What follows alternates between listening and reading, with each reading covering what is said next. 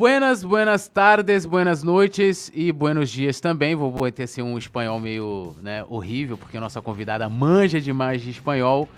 E simbora para mais um Pode Flá 5 5 meia com Raíza sim, é Raíza, não é Raíssa. Ou não é Raíza? Raíza. Raíza. E ó, lembrando a galera de deixar o like, se inscrever no canal, ativar o sininho de Deixa o notificação, like. se inscrever no Coluna. E simbora, eu estou com o meu lado aqui, meu parceiro Léo José, o repórter. Léo, boa, to ou boa noite. Você quer falar em espanhol, quer falar em Boa português? noite já? É. 5h45? Ah, mas eu já tô adiantado, Ah, já então meu fuso horário é diferente, pô. Boa tarde, Túlio. Boa tarde, Ra Raíza. Raíza. Boa tarde, nação rubro-negra. Hoje a gente vai receber, a gente está recebendo é, uma jornalista que é referência para muita gente que começa, que está começando na carreira, inclusive para mim também. É, muita galera aí que a gente percebe, assim, no, no dia a dia ali nos corredores do Maracanã, a gente vê o pessoal passando assim, aí de vez em quando a gente vê, a gente vê assim um torcedor passa, ah, Raíssa, tirou uma foto. Aí eu tô passando lá, passo com a minha mochilinha, passo correndo pro, pra, pra coletiva, pra zona mista. E a gente percebe que a Raíssa já é uma, é uma, é uma pessoa que tá muito imersa aí nesse universo Flamengo. Então, seja bem-vinda ao Pode Falar, Raíssa. Ah, fala galera, salve, salve galera. Muito obrigada pelo convite, né? Eu vi você falando, mas ó, não sou velha não, falando que eu sou referência pra quem tá começando. né? É, pô, não sou é. velha não, hein, gente? Na, na rádio, rádio Maracanã, é sim. Pode Mas, Assim, é, é- é referência, mas não, não, não é velha. É né? isso, Fica- tá bom, fica- tá bom, assim fica melhor. Fica melhor, né? Ó, já tem até gente- a galera tá comentando aqui no chat, lembrando todo mundo para participar. Quiserem mandar perguntas, podem fazer o super chat, né? Qualquer valor aí, quer mandar uma pergunta. Estão pedindo para você tirar o bloco. Se você bloqueou alguém no, no, no Twitter aqui, vou ler daqui a pouco. Vou mandar um salve primeiro aqui pra galera. Anderson Lugão, Marcelo Vinícius, Samarone Lima, Enzio Chaves, que é membro do Clube do Coluna, Engenheiro Plat também, Eduardo Henrique, Antônio Santos Silva, todo mundo aqui elogiando a Raíza demais. A gente vai chamar a vinheta e na volta a gente começa o nosso Pode Falar com Raíza Simplício.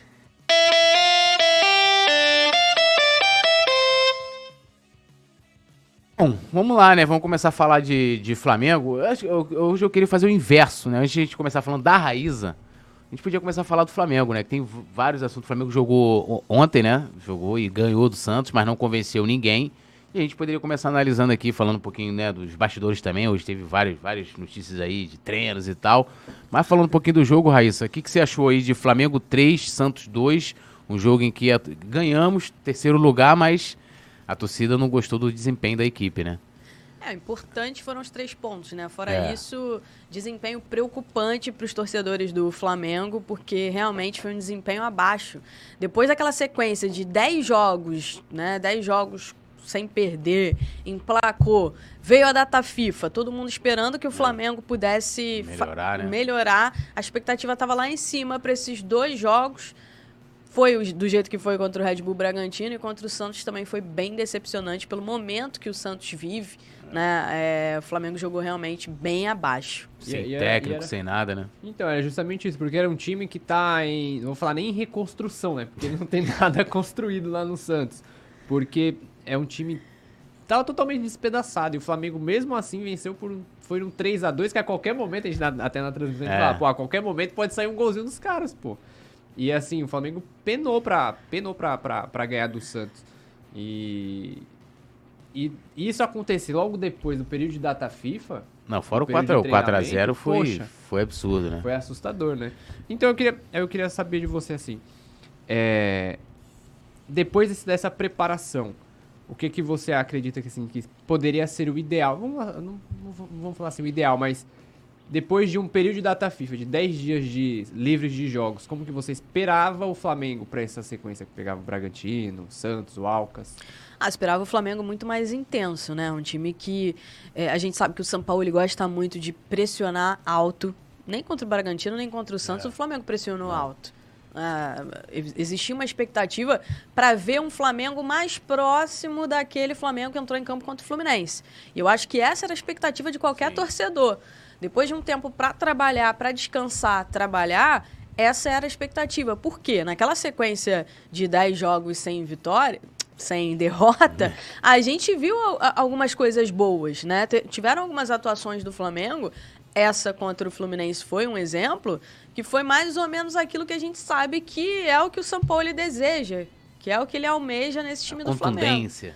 A contundência, né? Aquele jogo contra o Grêmio, por exemplo, é, já foi um jogo para ligar o sinal de alerta, porque foi um jogo muito aberto dos dois lados. E o São Paulo ele reclamou disso na coletiva. Né? Ele falou: a gente fez um jogo de ida e volta. E hoje a gente conseguiu ser contundente, colocar a bola na rede e o adversário não conseguiu colocar. Ponto. Então imaginei que isso fosse ser trabalhado e o Flamengo voltaria a um time mais ligado, um time mais intenso. E nesses dois jogos, nem contra o Red Bull Bragantino e nem contra o Santos, foi o que a gente viu de fato, né? É. Não, e, e- assim, o pessoal fala muito, hoje principalmente, está saindo muitas informações assim de que os jogadores é, ah, não, não, tão, não estão gostando, vamos colocar assim, da maneira com que o Jorge de São Paulo trabalha. Teve até a informação do Mauro César de que houve um. Vamos botar assim, uma rusga, né? Porque na- durante a data FIFA, os jogadores talvez esperavam, ah, vamos ficar aqui de boa, vamos ter um treino durante o dia. Ele botou dois treinos. É, como é que tá esse bastidor, né? Se você tem alguma informação, se isso de fato é, oco- tá ocorrendo mesmo, essa, vamos dizer assim, esse desgaste do dia a dia do São Paulo com o grupo? O Flamengo vive num loop eterno, né? Porque parece que há cinco anos são as mesmas notícias, completamente cíclico, né? Começa um tempinho, melhora, depois volta. Assim, na verdade, o que acontece? É, e, e as pessoas têm muita dificuldade de entender isso. Que um clube de futebol, o dia a dia ali dos jogadores, da comissão técnica, é um ambiente de trabalho como qualquer outro. E é um ambiente onde tem muita pressão e tem, sei lá, 30 pessoas ali que convivem diariamente, é uma equipe né, que convive diariamente. Vai ter, é, é, vai ter insatisfação você no seu trabalho.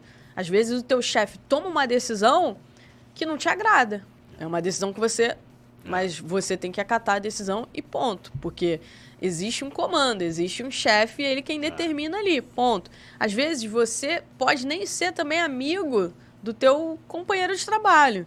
Você pode ter só uma relação profissional com ele, pronto. Não necessariamente você vai sair daqui com ele, vai tomar um, um chopp, vai, enfim, frequentar a casa dele ou qualquer coisa que seja. Isso acontece dentro de um ambiente de futebol, porque é um ambiente de trabalho normal.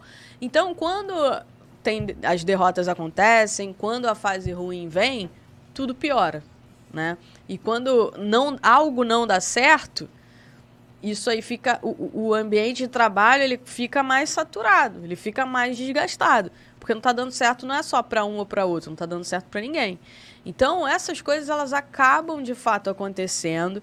É, recentemente até trouxe uma matéria falando um pouco sobre questões de, de bastidores, né, da, da crise que o Flamengo vivia antes dessa sequência de, de vitórias, e explicando um pouco para o torcedor que existem algumas questões ali entre eles, mas especialmente em relação à diretoria. Por quê? Porque alguns jogadores sentem que há cobranças né, é, diferentes entre eles em relação à diretoria. Há tratamento diferente. E isso acaba, sem dúvida nenhuma, atrapalhando. Né? E, e existe uma discussão lá entre eles também. Hoje o Flamengo sofre muitos gols. E acaba caindo tudo nas costas da defesa, porque é quem fica mais exposta. Sim. Mas o problema do Flamengo não é não são os zagueiros em si, né? O zagueiro, o goleiro, falando, né? individualmente falando. O problema é, um sistema defensivo inteiro que começa lá na frente. O Flamengo, em muitos jogos, não é um time compacto, né? Alguns jogadores têm dificuldade para jogar sem a bola. E isso acaba é, isso acaba prejudicando lá atrás. E aí imagina, os caras lá de trás ficam chateados, porque é, É, porque normal. sobra tudo nas Porque costas sobra caras, tudo né? na nas, nas costas deles. Então eles vão ficar chateados. Vão reclamar, né?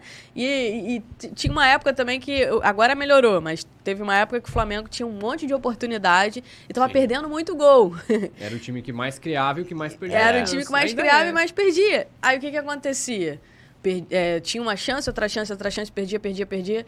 O adversário ia lá, colocava a bola pra dentro e aí ficava aquela coisa. Então, gente, isso acontece, é, questões de problemas de entendimento, mas é, qual é a solução? A solução é você ter superiores mais participativos, Sim. né, que consigam controlar esse ambiente quando tem momentos mais conturbados. Agora, é uma- coisa assim, por exemplo, vou dar um exemplo assim, ontem que foi o segundo gol do Santos, que o Wesley, ele... é, o Flamengo perde a bola lá na no lateral, perde a bola lá na frente, o Santos vem no contra-ataque, o Wesley erra, aí vem o Léo Pereira que tá é, é, voltando, é, mas ali é um erro, lógico, o Léo Pereira Ele erra. não, não, não vê, né? Que É, o- mas o Ayrton Lucas, Ayrton Lucas tinha que estar ali também, mas assim, já- o jogador... todo o sistema. É, É, é o erro erro... começa. A bola estava em domínio do Flamengo. Isso. O Ayrton Lucas cobra um lateral Isso. totalmente displicente. Isso. O Santos pega a bola e. E aí é um erro coletivo. Coletivo, mas aí, quer ver? Eu vou até dar um exemplo aqui, ó. O Simon pegou lá no Twitter dele e colocou assim, porra, o Léo Pereira, é... Pô, não tinha que estar marcando o cara assim. Lógico que a, a, a crítica dele tem sentido, mas dá a entender, tipo assim, como se fosse um erro do Léo Pereira. E não foi, é um erro Coletivo. coletivo, né? E aí muitas vezes é igual você vai pegar vai, uma análise, e geralmente é assim, né? Tipo, você pega ali, o cara, ah, tipo assim, o Léo Pereira, por mais que ele tenha conseguido dar a volta por cima, mas ainda tem uma parte da torcida que, meu, Só tá tá esperando só esperando ele, ele dar um mole. Porque criticar o Ayrton Lucas, que vamos botar, seria um. É o queridinho. É um né? queridinho, é, O muito mais. eu- Ontem eu, eu soltei o sarrafo em todo mundo. Wesley, é Ayrton Lucas, é Léo Pereira, é todo mundo. Tipo, é o erro do sistema defensivo. Que, você não acha que também tem muito disso? Tipo, na hora. É, aí eu não falo só do jornalista, porque é, é como uma coisa vai pro público. Fala assim, ah, pô, o Léo Pereira tinha que estar ali, mas a análise mais profunda de que é o coletivo, de que isso também tem muito a ver com a imprensa, de como a imprensa. Eu falo a imprensa, estou incluindo todo mundo. De como a imprensa muitas vezes divulga isso e, e também faz o, de- o debate. É, um- ponto que é interessante a gente falar, que hoje essa questão da imprensa, ela é muito... Abrangente. exato, É muito abrangente, porque às vezes nem é imprensa. Vou dar um exemplo. Tem muitas, muitos, é, muitas contas hoje no Twitter, né? Muitos Sim. perfis que são muito grandes, que às vezes colocam ali várias análises, né? E são Sim. muito grandes. Não são imprensa. Né? É, mesmo que seja, às vezes, perfis que repostam notícias e Sim. etc., às vezes não tem nem rosto. Não são imprensa. Mas hoje eles têm um papel muito importante na comunicação. Porque eles são comunicadores. Eles comunicam, mas não são imprensa. Isso é importante a gente frisar. Nessa questão do, do- do- da análise em si, eu concordo contigo. E ainda tem uma outra questão. Muitas vezes a gente não tem ideia do que o treinador pediu ali. Quando é uma cobrança de escanteio, por exemplo, às vezes a gente olha e fala assim, pô, aquele cara ele não subiu. Ou então aquele cara tinha que estar aqui, mas ele estava ali. Mas será que ele tinha que estar ali? Porque qual foi a instrução, qual é a instrução que o treinador passa para ele? Em relação a esse lance que aconteceu ontem, não sei qual era a instrução, concordo com você, o Ayrton Lucas tinha que estar ali acompanhando. O Léo Pereira reclama demais. Então, alguma coisa É. ali que deveria ter acontecido não aconteceu. Mas, claro, não dá para ele correr sem tentar, pelo menos, ver quem Sim. tá vindo atrás e olhar que, poxa, quem tinha que fazer a recomposição não tá aqui, então eu vou ter que cobrir isso, aqui. Isso. Né? Não dá, não, não, não é desculpa. Mas, de fato, isso atrapalha muito, porque o torcedor, né, qualquer coisa que o torcedor vê, o torcedor acredita. Então, se eu, às vezes, ele, ah, ah, o Léo Pereira fez isso, isso e isso, o torcedor vai lá, acredita, e vê uma falha do Léo Pereira e já começa a pegar no pé do Léo, do Léo Pereira. Ele que não teve um começo muito bom no Flamengo, né? O começo dele já foi, quase foi embora, então fica aquela coisa. E tem a questão da memória afetiva também, porque isso acontece com alguns jogadores. É, ontem, todo mundo falando, ah, o Arrascaeta não pode ficar no banco, o Arrascaeta tem que jogar. O Arrascaeta não tá jogando nada. É, Então, eu, eu até comentei isso, mas sabe qual foi, mas sabe qual foi meu ponto? Até teve gente que assim, eu coloquei, quando saiu a escalação, por que, eu coloquei? Falei assim, se for uma escolha técnica, assim, é, eu, tuitei mais ou menos assim, é, é, nada justifica o, o, Arrasca, é, é, o Arrascaeta ir pro banco, por opção técnica, você tendo o Cebolinha como titular. Claro que a gente pode falar, ah, pô, mas são situações, são posições diferentes, jogadores de características. É, sim, eu tô falando no geral. Você fala assim, pô, beleza, você vai tirar os jogadores que, que tinham uma parte do torcida comemorando. Pô, é isso mesmo. Tem que tirar os caras que estão mal, mas você olha e fala assim, pô, mas Cebolinha tá tão bem. Ainda bem que ontem ele até fez gol. Aí você fala, pô, aí eu fiz isso, tinha um cara que tirou. Aí o cara falou assim, parei de ler no. É, Mas ele, ele cortou, entendeu? tipo, dando a entender como se eu estivesse defendendo, assim, o Arrascaeta incondicionalmente. Não era, eu tava fazendo uma comparação do Arrascaeta com o Cebolinha. Na questão técnica, né? Na, na questão de produção. E aí, de fato, não faz sentido. Tipo, você fala assim, pô, Vou tirar aqui o, o tá mal o Arrasca, pô, mas também tá mal o Cebolinha, né? Ainda não, nem provou, nem mostrou ainda a que veio ao Flamengo. Então assim, eu acho que teve esse, esse ponto, mas lógico que o cara pode ir pro banco, né? É, isso é, é óbvio, assim. É, o time não é do torcedor, É. o time é do treinador. E eu falo muito isso porque, às vezes, é, o- isso prejudica muito o Flamengo. Essa troca de treinadores eternamente. Porque chega no início do ano, tem um treinador, aí esse treinador pede algumas, alguns reforços, algumas opções que é pro estilo de jogo dele. Como tá acontecendo agora. Aí depois chega um outro treinador que Um tem um estilo de jogo completamente diferente. E aí ele tem peças na mão que são peças diferentes. Aí, aí tem aquele papo, não, mas o treinador ele tem que se adaptar ao elenco. É até certo ponto. Porque imagina, você vai lá, contrata o Guardiola. Aí você vira pro Guardiola e fala, Guardiola, é, você vai ter que se adaptar ao que eu tenho aqui. Primeiro que isso na cabeça dele não vai encaixar, por quê? Porque ele vai ser contratado para um projeto. Ou seja, ele não vai ser contratado para seis meses. Então ele vai ser contratado para um projeto. E aí o projeto começa do zero, começa do começo. Né? Ele vai estruturar o que ele quer, vai começar a buscar os reforços em cima da ideia que ele tem e vai ter um determinado tempo para desenvolver aquilo. Desenvolveu a ideia, depois você vai adicionando com o intuito de evoluir essa ideia. Então já começa aí. O Flamengo sofre porque o Flamengo troca de treinador o tempo inteiro, não tem convicção em trabalho nenhum. O Paulo Souza, na época, tinha um estilo de jogo. Fãzão do Paulo. Depois É, um outro treinador e, e vai trocando, vai trocando, vai trocando. Isso é uma loucura. Hoje, Jorge Sampaoli participa ativamente da busca por reforços, né? Do- indica os jogadores, posição, o que ele quer, em cima da ideia de jogo dele. O que ele quer, a ideia dele é fazer o Flamengo um time mais forte fisicamente.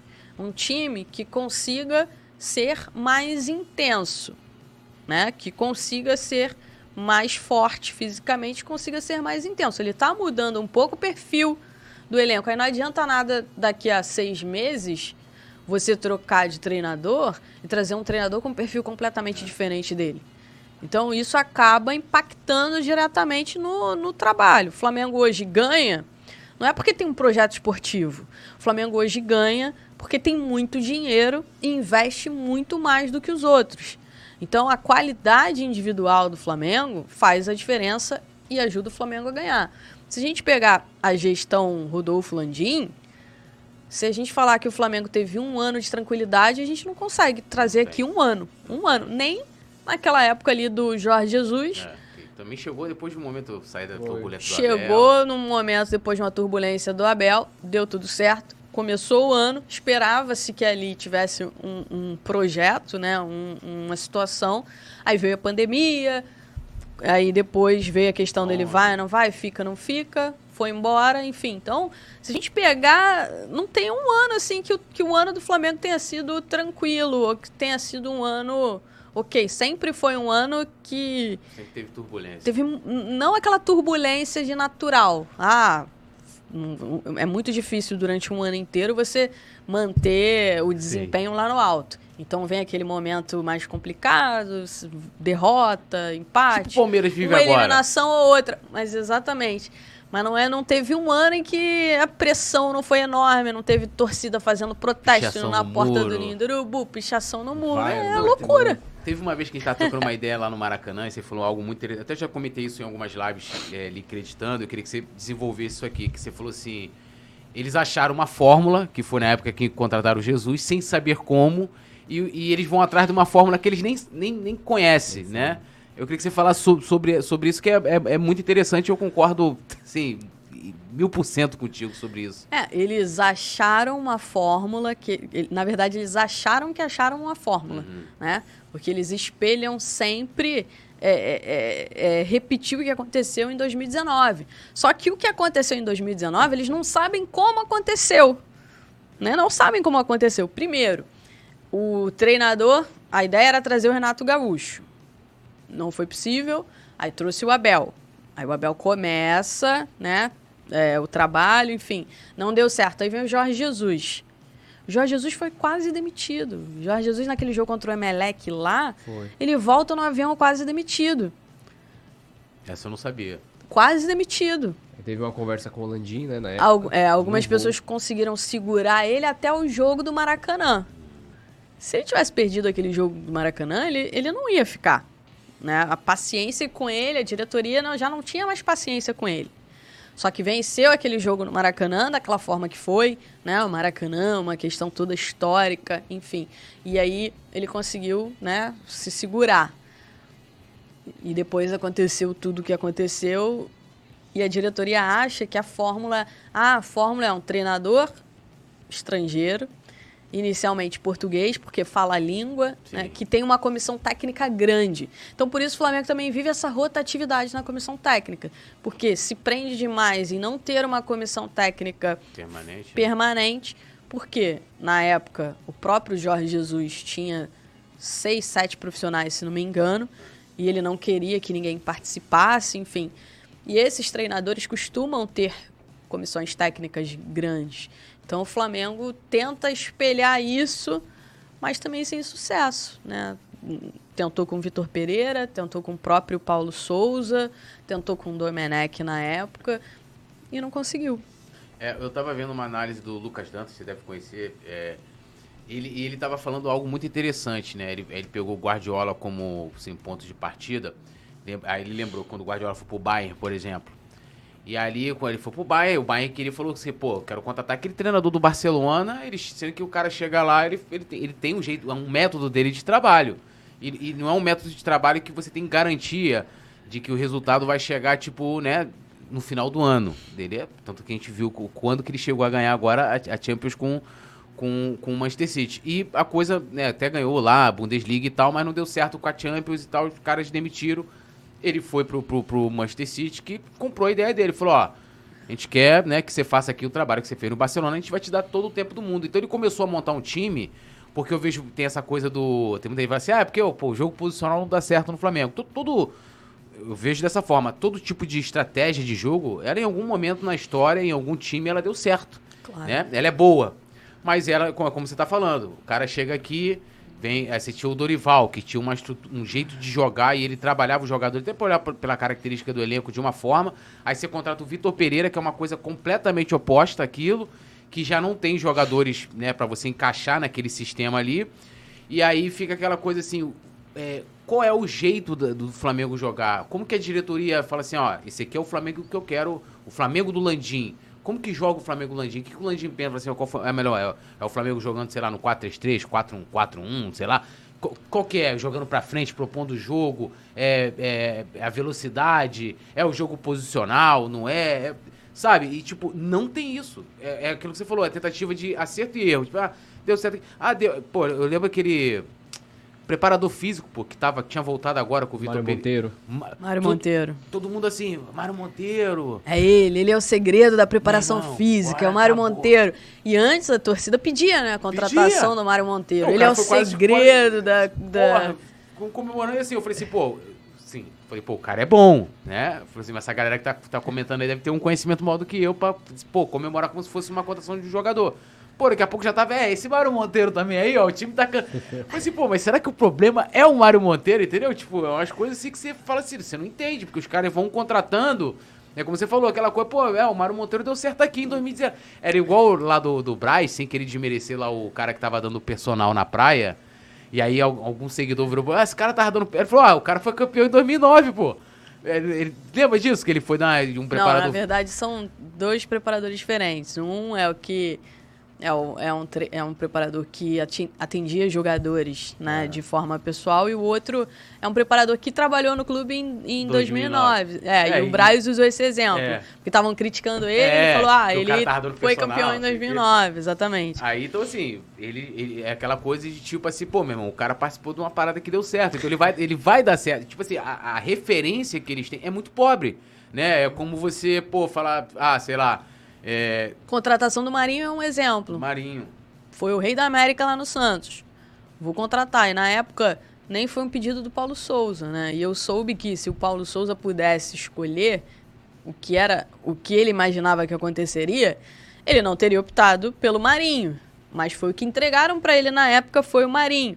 E o pensamento foi esse. Mas esse pensamento é um pensamento de torcedor, né? O torcedor vai pensar isso, pô. Eu quero o jogador que foi destaque no meu time.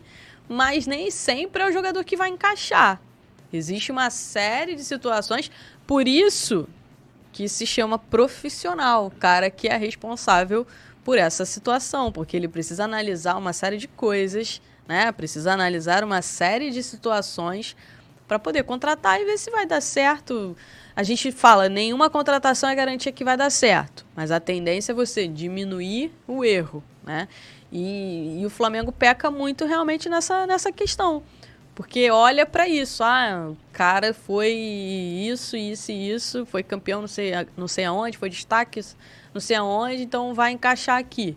E não é bem assim, né? E, é. quando, e quando a gente fala de com dirigente, quando a gente traz dirigente aqui também pode falar, a maior, a maior, como eu posso dizer, a maior crença deles é em relação a 2019, o fato da contratação do Bruno Henrique, do Gabigol, do Gerson, posteriormente é, do, do Pablo Mari, lá em agosto. E aí eles se agarram a essa, esse sucesso de contratação que teve em 2019. Mas depois, quando, per, quando, quando é perguntado sobre a sequência, sobre as, as temporadas seguintes, acaba voltando para 2019. É. Ah, mas em 2019 não sei o que, não sei o que, não sei o que. Então, será que essa, é, é, essa, essa leva de contratações de 2019, que foi um sucesso, em 2019, pelo até juntando com o trabalho do Jorge Jesus.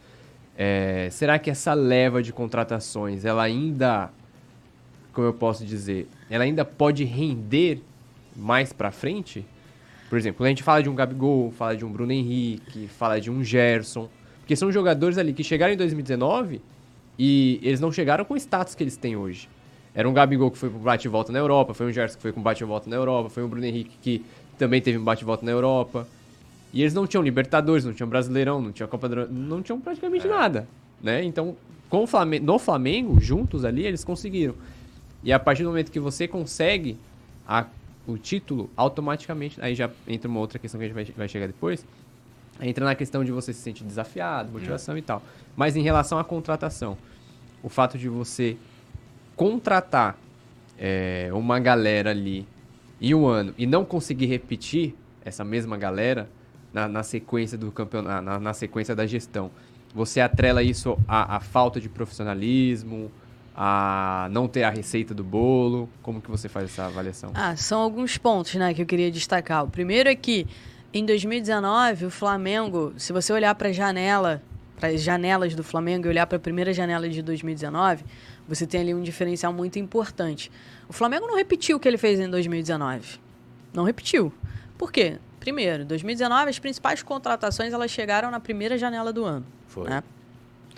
Se você pegar os, o quarteto histórico, Bruno Henrique, Gabigol, Arrasqueta e Everton Ribeiro. Everton Ribeiro já estava no Flamengo, já estava ali, já estava adaptado, etc.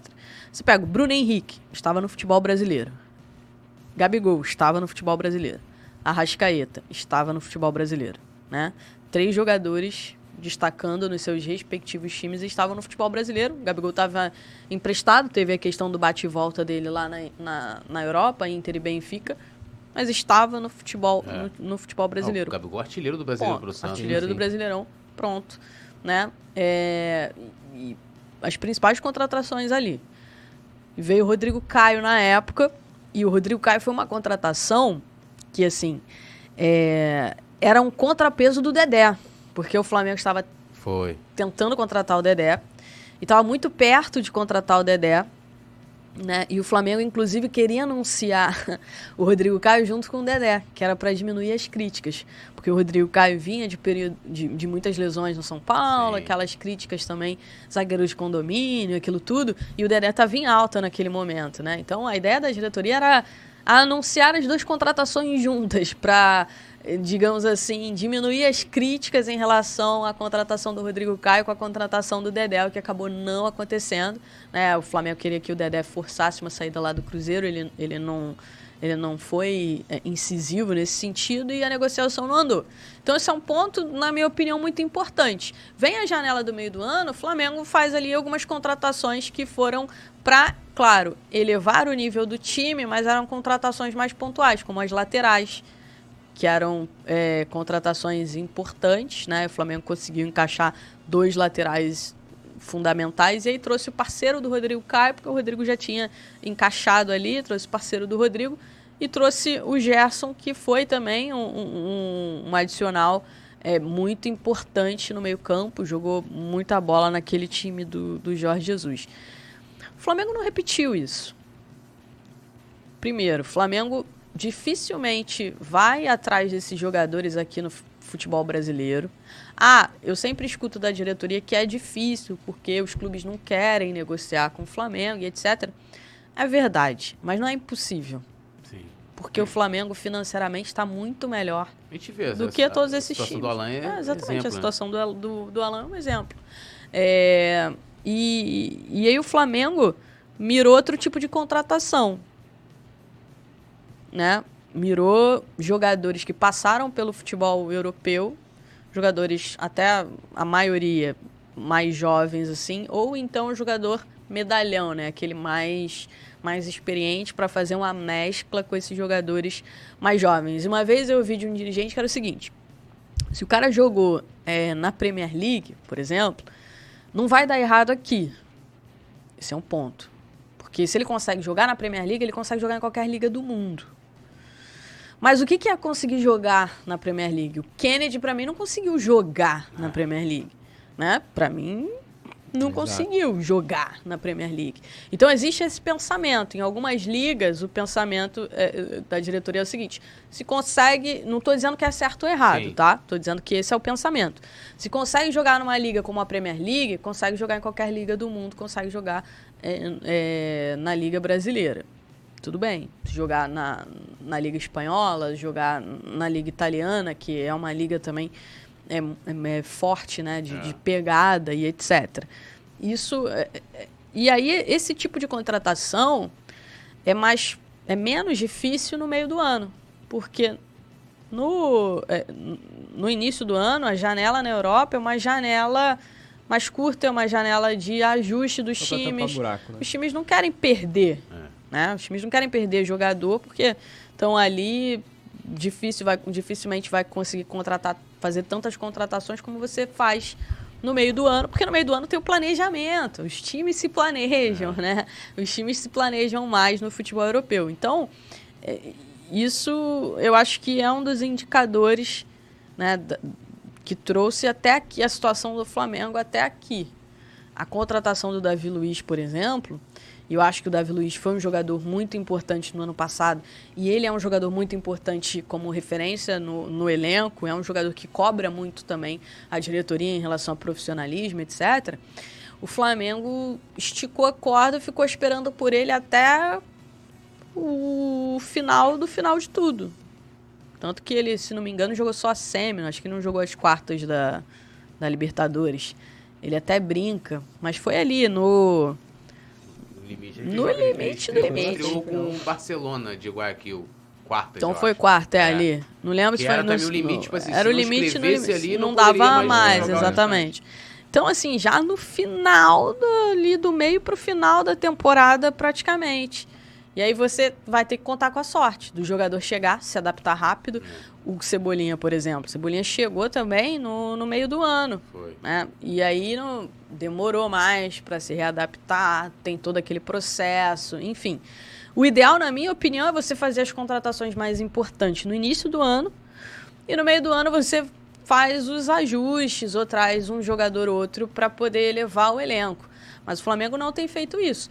E esse ano, inclusive, os torcedores ficaram muito chateados, né? Porque a diretoria, o Marcos Braz prometeu é. lá os reforços, acabou não conseguindo trazer. Nível mundial. É, os mundial, né? reforços, enfim, o Flamengo acabou tendo só o Gerson como reforço no, no início do ano e tinha Supercopa, Recopa mundial. e Mundial. Imagina, poderia ser um ano que ficaria marcado na história do Flamengo para sempre. Eles poderiam ter uma tranquilidade que, assim, se, vamos botar, se o Flamengo chega no início do ano ali, ganha o Mundial. Já era. Não, a diretoria tem uma tranquilidade para trabalhar. Por mais que os resultados depois tivessem, você fala, pô, mas ó, fizemos tudo. Ganhar o Mundial acabou o ano, é, praticamente. É. é. fato. Mas assim, você ganha a Supercopa, a Recopa, faz uma final de Mundial legal com o Real Madrid, que era o que todo mundo queria. É. Os torcedores estavam nessa expectativa. Pô, você já tira uma pressão grande. Mas assim, o Flamengo, o Vitor Pereira fala isso, não estava pronto para disputar o Mundial. E não estava pronto mesmo por diversos fatores. Entre eles, sequer se reforçou. É. Ó, tem um superchat aqui do Antônio Ferreira. Ele mandou em euro, então presumo eu que ele Opa! deve estar na Europa, né? Ele mandou assim, ó, por que a Raíssa não quis tirar uma foto comigo? Eu não sei, se for pra minha pergunta, eu não sei se sabe quem é. Antônio, é o Antônio. Se for o Antônio, eu sei quem é o Antônio. Mas é porque eu estive em Portugal recentemente. Ah. Mas estava longe, Antônio. Não dava pra ir lá. Senão eu teria com o maior prazer tirado foto com você, com certeza. Me convidou pro aniversário da filha dele. Foi algo assim. Pô, aí. Então não vai faltar oportunidade, Antônio. É tudo nosso. Então vamos que vamos aqui. Então, ó. E deixa eu dar um salve também aqui pra galera que tá no chat. Muita gente comentando aqui. Jonathan NP6, o Anderson, José Santiago, eh, Luciano Costa, a Maurícia RF, o Jorge também, Adriel Souza, o Perigo, Paulo Miguel Campos, todo mundo elogiando bastante aqui a Raíssa, Zangada FF, Nailton Oliveira, Wanda Oliveira, Isailton Flá, é, Davidson Senna, Zé Santiago, Rogério Santos Melo, todo mundo aqui comentando bastante.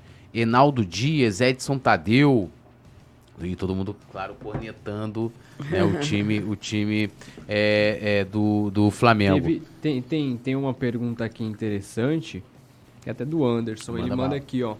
Essa idolatria exagerada com Bruno Henrique, Gabigol, Everton Ribeiro, Arrascaeta ainda vai matar o Flamengo. Ninguém está acima do Flamengo. E aí? Eu, eu não vou dizer que eu concordo 100%, porque seria né, um, um pouco de sacanagem. Mas assim, na minha visão, não sei se você compartilha igual, é, o fato do jogador desse, desse elenco ter sido vitorioso em 2019 e também 2020, é, 22 também, acaba que fazendo com que a- a- a- alguns jogadores sejam intocáveis para uma parte da torcida. O caso do Arrascaeta, que a gente estava até comentando em off, Arrascaeta, de um Everton Ribeiro, do próprio Gabigol. E aí, é, esses jogadores, eles toda vez que eles não começam de titular, contra o Santos foi um exemplo, o Arrascaeta, o pessoal, ah, mas o técnico não sei o que, não tem como deixar a Arrascaeta no banco, Arrascaeta, Everton Ribeiro, o Dorival conseguiu aí, por que, que ninguém consegue mais? Aí eu queria ver da, ouvir de você. Essa, esse quarteto do Flamengo, por exemplo, ele é intocável? Não. Não é intocável. Isso atrapalha. Atrapalha principalmente trabalho de treinadores, né? Porque às vezes um treinador chega com uma ideia, e eu digo sempre que o time é do treinador e não do torcedor. Às vezes o treinador chega com uma ideia que é com- incompatível com certas características de algum jogador. Então ele pode ter preferência por um ou jogador ou por, por outro jogador. E aí o torcedor não entende. E aí já pressiona, né? Já começa aquela pressão, já começa aquela pressão. Um exemplo, é, na, na final do Carioca, no primeiro jogo, né? O Gabi conversou com o Vitor Pereira, disse pro Vitor Pereira que queria jogar de, de atacante, né? Enfim. E aí o Vitor Pereira teria que tomar uma decisão entre ele e o Pedro. Pro estilo de jogo do Vitor Pereira, o Pedro encaixava muito melhor. Pro que o Vitor Pereira queria, o Pedro como referência, como nove, encaixava muito melhor do que o Gabigol. Não à toa, o Pedro fez vários Sim. gols, né? foi o destaque do começou, time Começou o ano muito bem. começou o ano muito bem junto com o Ayrton Lucas. Eles faziam até uma dobradinha por ali também. É, se entendiam bem. Então, é, o, o Vitor Pereira saca o Gabi, né? E aí eu lembro que, assim, eu fiquei, eu, eu fiquei sabendo dessa situação e o pessoal começou a falar, ó, eu acho que ele vai tirar o Gabi, eu acho que o Gabi não vai começar, enfim, será? Eu- será? Aí chegou o dia do jogo, Tava no Maracanã e algumas pessoas falando comigo. É, realmente o Gabi vai começar no banco. Se ele fizer isso mesmo, vai ser uma loucura. A galera Ele vai assinar. É, ele- Isso eram pessoas de dentro do clube, né? De dentro do clube, falando isso.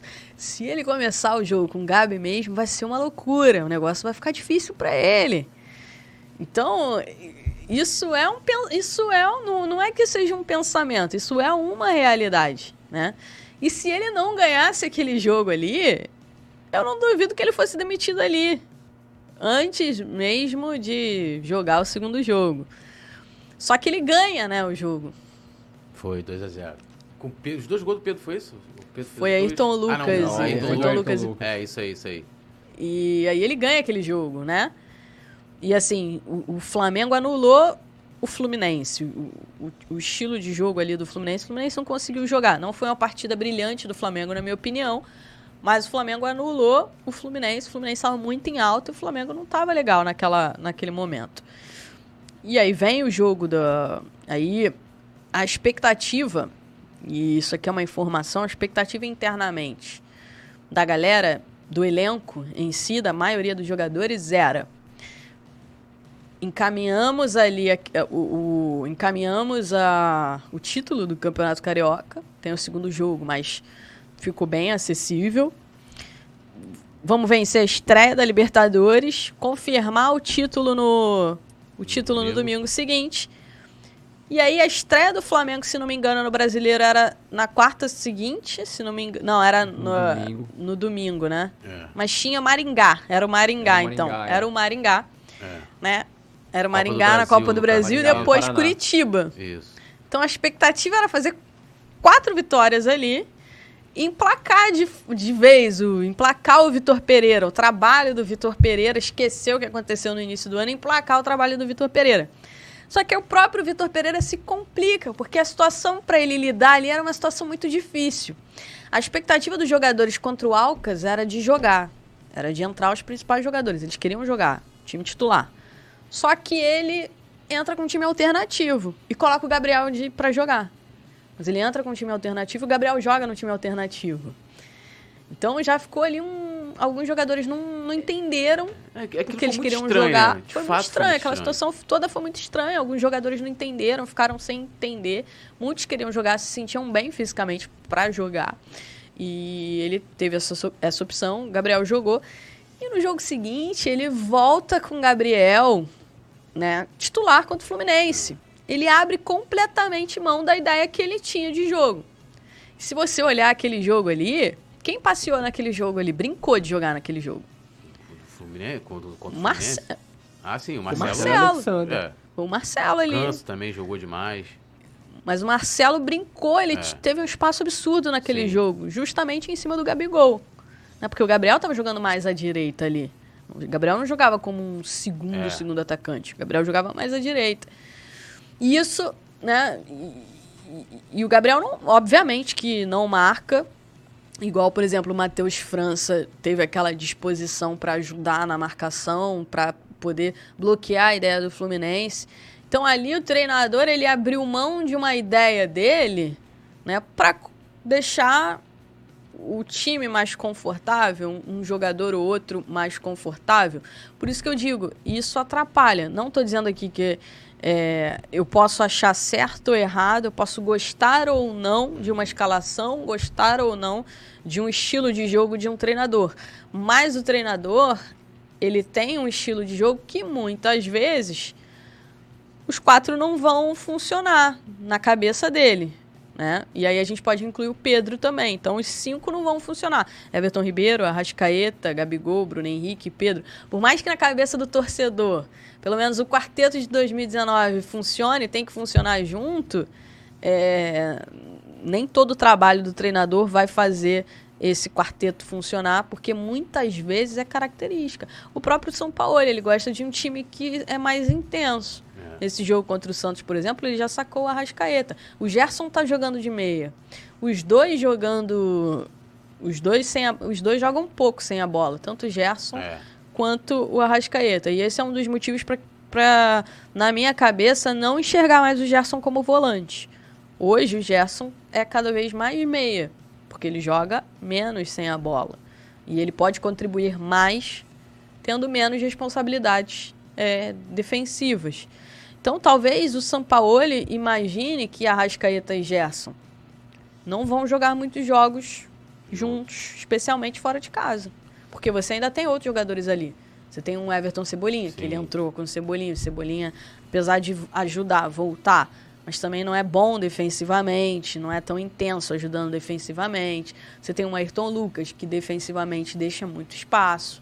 Né? Aí você tem lá na frente ou, ou um Gabi, ou um Pedro, que muitas vezes o pessoal, fica, o pessoal fala assim: ah, mas o Gabi e o Pedro não estão indo lá em cima, não marcam, não é intensidade.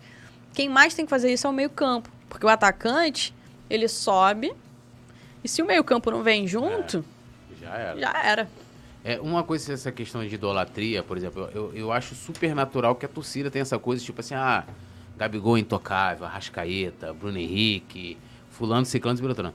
Eu acho que, primeiro, aí que entra a questão do dirigente, quando a gente fala assim do, do da, da, questão profissional, porque o dirigente, é, ele, ele por, por, exemplo, nessa questão do próprio São Paulo, o dirigente vai chegar e vai tentar blindar o técnico, falar, ó, ah, gente, pô, vai Vai botar um pano quente, vai fazer aquele trabalho ali, né, de, de comunicação, tentando blindar o cara e tal, proteger seu teste de ferro.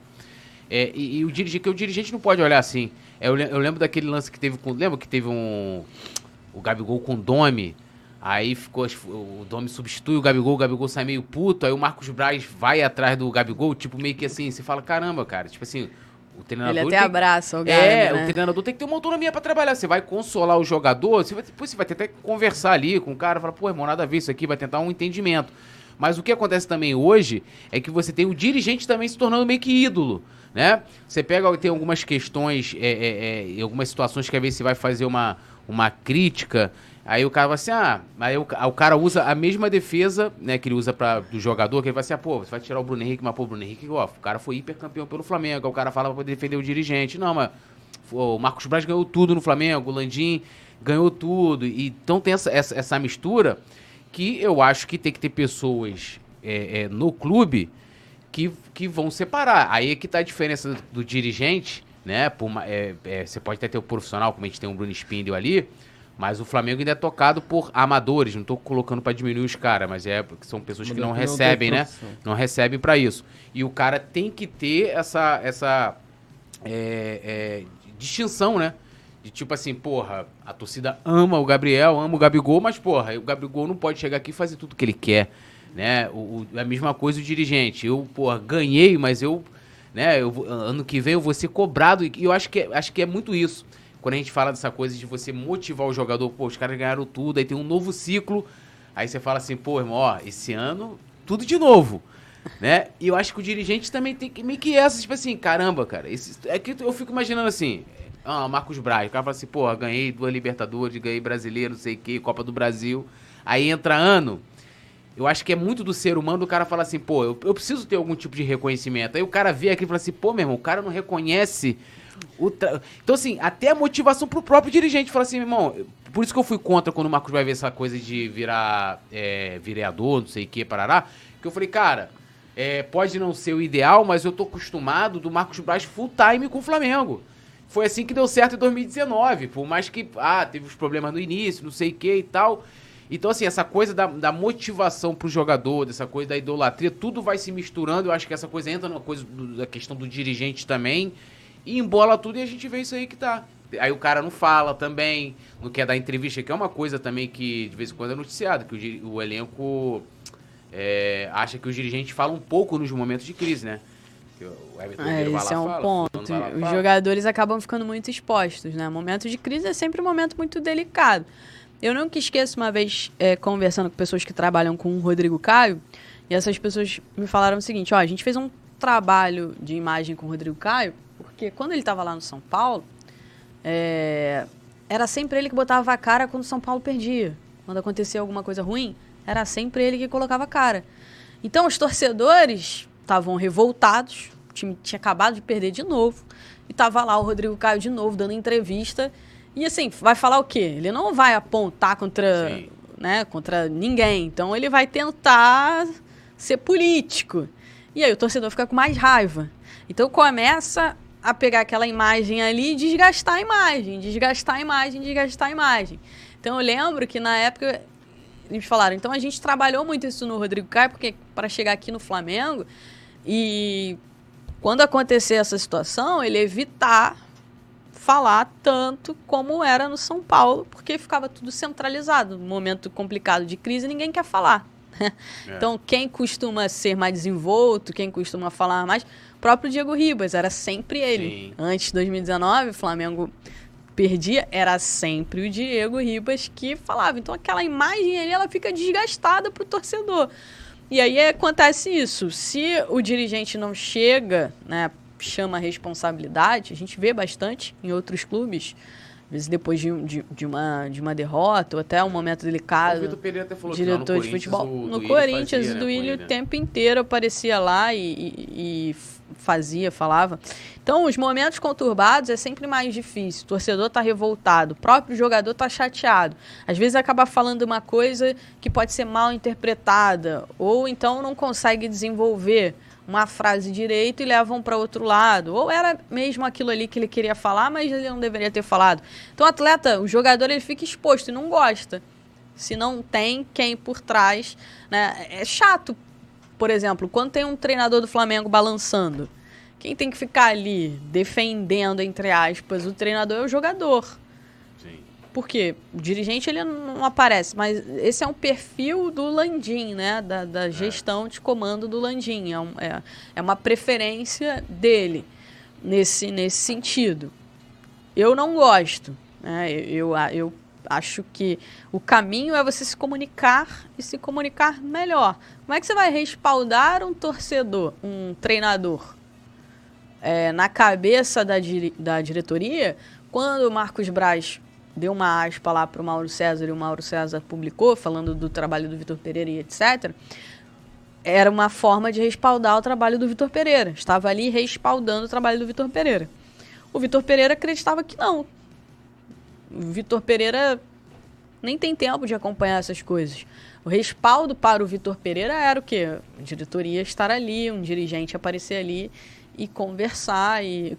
Quem lembra no caso Diego Alves com o Paulo Souza? Pô, Foi o único momento que a diretoria veio Foi. num momento complicado. E foi um momento onde tinha um jogador envolvido. Não foi para respaldar o Paulo Souza. Foi mais para respaldar o Diego Alves na época, que era um ídolo também E era um dos do Flamengo. do elenco, era um né? dos líderes do elenco. E, ali, e aquilo ali, vamos combinar, né? Aqui- Aquilo ali que o Paulo Souza fez, é, assim, primeiro, totalmente desnecessária aquela situação, porque mesmo que tivesse acontecido, vamos, vamos supor que de fato o Diego Alves tivesse chegado lá pro Bruno Spini e falado, ó, tô pronto aqui, Hugo, você vai tô pronto. É, você expor aquilo ali, pô, aquilo, é claro que você, tipo assim, aquilo ficou nítido que ele tinha um problema com o Diego Alves, ele falou assim, já sei que a torcida é, cobra bastante dele, aí entra aquela questão do cara sempre falar, que pra mim faz total sentido o que você falou, tipo, a exposição de- dos que mais aparecem, a, a imagem vai ficando desgastada, vou jogar esse cara aos leões, tiro o foco, né, aqui da minha pessoa, que estão questionando o meu trabalho, e, porra, aí depois o cara chega, sendo que eu acho que, na minha cabeça, ele não esperava que iam falar assim, ó, isso é mentira, isso não aconteceu, e a condução daquilo ali, por mais que tenha tido, é, vou dizer assim, uma boa intenção do, do Marcos Braz e do Bruno Spindel sentar ali, que eles não responderam nada naquilo ali, É. né, tipo, foi um negócio assim meio constrangedor, né, até... Aí o Paulo Souza brinca, é, que chegou ali, porque Paulo É. Souza fez uma piadinha Porra, tão sem graça. é, tipo, os caras, pô, atleta, não sei, ó, eu sou atleta, que não sei o quê, tipo, um negócio meio, porra, né? Assim, nem nada a ver, né? quebrar o gelo. É, então assim, mas assim, conclui aí, porque eu, eu fui só colocar que essa situação foi muito escrota, né? Putz, Foi uma situação bizarra, foi muito bizarra. Então, isso, isso é, é, é importante a gente, a gente destacar, né? E é aquela questão também do jogador, ele ficou tão grande que ele é maior do que o treinador. Futebol brasileiro, a gente tem essa cultura de diminuir muito o treinador. sim. né? O que não acontece no futebol europeu. No futebol europeu, os treinadores são os chefes. São ali os chefes. É, é difícil um caso de um embate entre o jogador e o treinador que acaba sobrando muito para, para o treinador em si. né? Aqui no futebol brasileiro isso acontece demais e o jogador ele é maior do que o treinador. E para mim tem uma clássica, voltando aqui ao, ao Vitor Pereira. No primeiro dia do Vitor Pereira, ele chega no CT e aí o primeiro jogador eu acho que ele encontra é o Gabi, né? E o É. Gabi olha para ele e fala assim: "Agora vai, né?" Ali eu falei, ih, não vai dar certo, não vai dar certo, vai ter problema aí, porque esse era o sentimento do Gabi na época, imagina dos outros. Pô. E outra, ele saiu muito mal do Corinthians. Eu sei que o torcedor do Flamengo ele fica chateado, né? Porque teve toda a repercussão, enfim. Sim. Mas ele, ele, ele, ele não era obrigado a renovar o contrato com o Corinthians. Não era obrigado. Era só ele falar: olha, não quero. Quero buscar outro projeto. Mas ele usou a desculpa da sogra para não renovar o contrato. E aí a gente comenta. É, os jogadores também comentam. Os jogadores do Flamengo ligaram para os jogadores do Corinthians para saber mais do Vitor Pereira. E naquela época, os jogadores do Qualquer Corinthians do estavam. Vitor Pereira, é, que os jogadores do Flamengo não escutaram do Vitor Pereira. Influenciados por uma situação lá envolvendo o. E eles gostavam do Dorival, né? Eles foram surpreendidos com a saída do Dorival. Então já começa assim. E, e fica perguntando, por que, por que, o que, que mudou pra, pro- pra, pra, pra eles? Pra, porque assim, você pesquisa na época, final, após a final da Copa do Brasil, após a final da Libertadores, tipo, ó, tá tudo certo já com o Dorival. Isso assim, ó, aspas do Landim, aspas do Braz, Bruno Spindel, do próprio staff Tudo do encaminhado Dorival. depende só do Dorival. Isso aí. aí. O Dorival depende da diretoria. Isso, tudo certo. E do nada, opa, Vitor Pereira. Tem alguma coisa que explique isso? Ah, foi um conjunto de coisas, né? Essa, essa não renovação do Dorival, na verdade, foi um conjunto de coisas. Primeiro, a busca do Flamengo pela grife. O Flamengo busca essa, essa grife, e isso é verdade. O Flamengo busca a grife. O Dorival não tinha essa grife. É, e o Flamengo teve toda a questão lá do jogo contra o Corinthians, que pra mim é uma falácia de que o Corinthians amassou o Flamengo.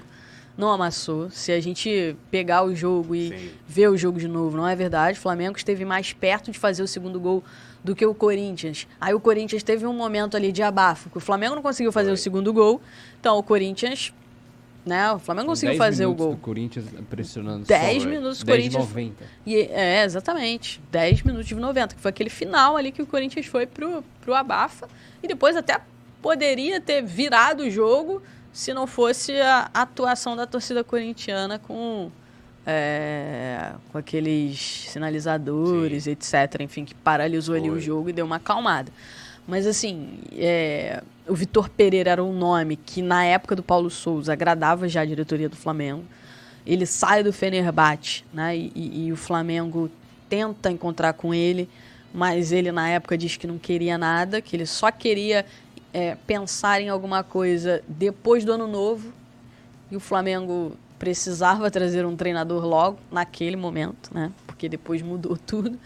Um ano depois a situação foi totalmente diferente. Eles esperaram pelo Vitor Pereira, mas um ano antes eles decidiram não esperar para tentar conversar com o Vitor Pereira. E então era um nome que já agradava bastante a diretoria do Flamengo. É, o Dorival não tinha grife, teve aquele final meio melancólico depois dos títulos, né? O Flamengo perdeu aquele, aqueles jogos É, ali no brasileiro. Campeonato Brasileiro, etc. E além disso, houve eh, conversas de renovação. O, o Dorival entendia que, que merecia uma valorização. O Flamengo sinalizou que iria dar essa valorização para ele, mas no meio do caminho o Flamengo entendeu que eh, não, não seria válido oferecer um salário muito maior para ele. Enfim, acabou pagando até mais pelo, pelo, pelo Vitor Pereira. O salário, o salário do Vitor Pereira ele era um salário maior do que o Dorival pretendia na, na renovação de contrato. Então, juntou tudo isso, a diretoria resolveu ir atrás do antigo desejo, que era o Vitor Pereira, que ficaria livre, né? É, infelizmente isso aí mudou a rota. É tipo aquelas decisões que você fica assim, se se isso não tivesse acontecido. E não- tudo É, isso. eu não julgo o desejo da diretoria do Flamengo de, de mudança, né? Não julgo. Acho que a diretoria tem, tem o direito de buscar o que ela entende ser o melhor. Não necessariamente vai ser o melhor. Mas eu penso, né, na minha opinião, você, eu teria mantido o Dorival, né? Pelo menos até a Recopa ali. Sim. É, Porque e- se acontece que falar acontecesse, né? Perde a Supercopa, perde a Recopa, perde o Mundial, aí beleza, você faz, esse, você faz essa troca, traz o Vitor Pereira. Já que ele tinha um problema com a sogra, ele não ia acertar tão É, rápido é, com com nenhum certeza. outro Duas time, semanas. né? Não. Não ia acertar. Você fala, ó, Vitor, tem uma situação aqui, talvez mais pra frente a gente converse ou não, mas preciso manter esse, esse trabalho porque era o que era o que era o que todo mundo esperava. E É. aí você faz uma mudança dessa, uma mudança de filosofia de trabalho, de estilo de jogo, de tudo. E aí você não vai estar pronto pra disputar o mundial. É, e tudo isso há um mês. É. 45 dias do Mundial. Não, né? e, e aí E você teve que esperar o Vitor Pereira, né? Porque Foi. até o dia 31 ele tinha Ele era contrato e não ia liberar. O Corinthians jamais ia liberar ele. E aí tem uma situação que, que aí entra naquilo que a gente tava falando, de você ter uma, tipo, um modelo de jogo definido, tipo, uma maneira que você fala assim, pô, eu quero que o Flamengo jogue dessa forma, porque quando a gente analisa o estilo dos treinadores, o modo de jogo do Dorival, né, como, como ele montava o Flamengo praticamente o mesmo elenco, e como né, o, o Vitor Pereira, é, depois da Recopa, ficou muito nítido, que ele praticamente fez mudanças muito drásticas e tal. É, começou a jogar com três zagueiros, aquela coisa toda. Ah, com e sem a bola, mas não importa, botava lá três zagueiros. É, e aí você fala assim, que, que entra muita torcida questiona isso, fala, pô, os caras têm, são dois modelos de jogo diferentes, né? E você tem, como ele tá falando, pô, é como você trocar água pelo vinho. Você tem o Dorival, o time que joga por dentro, construtor, com a bola, pá, aquela. E você pega o outro treinador que quer priorizar a velocidade, né? É, jogar com três zagueiros. Esse não tem nem. Numericamente, você é, é nem tinha, né? É, é, como. Não tem, né? Na verdade, o atacante de lado. Você tinha o Marinho que não foi opção de treinador nenhum.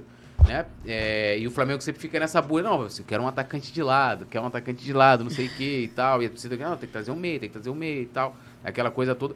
E que são coisas que, assim, se, se, se a direção ela tivesse é, melhor definida nessa questão do modelo de jogo em que ela é, fala assim, ó, quero um time que jogue parecido com o Jorge Jesus. Jorge Jesus é o que a gente quer, né? Cara, eles manteriam o Dorival. Porque se a gente for olhar dos tags, a gente teve três treinadores campeões, né? Jesus, é, título grande, né? Jesus, Sene e o Dorival. O cara que mais chegou perto de emular Jorge Jesus foi o Dorival. Não teve outro. Ah, jogamos Renato no início ali, mas era também, se você olhar o estilo de jogo, era dá no Michael e vambora, né? Michael, Bruno Henrique, cara, o que o Bruno Henrique jogou naquela.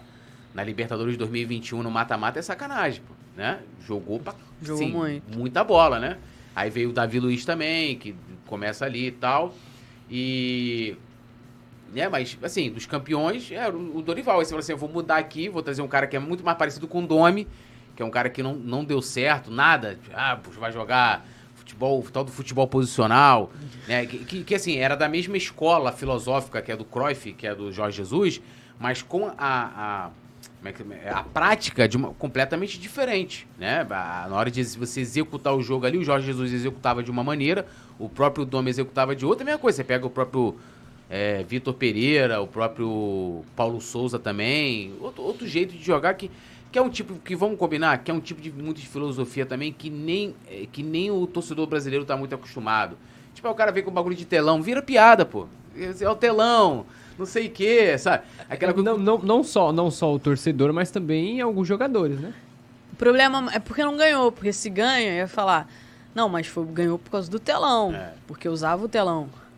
É, né? pode- é, mas eu acho que nem jogador, porque, assim, alguns telão. jogadores talvez tiveram isso na Europa, né? É, não telão, mas eu falo assim, a, a filosofia, Filosofia do modo de, de do trabalho, é, de, de hierarquia, de entender, de respeitar, Isso, de acatar. É, é, então, assim, eu acho que, pô, pô, você pega o próprio, o próprio Rafinha.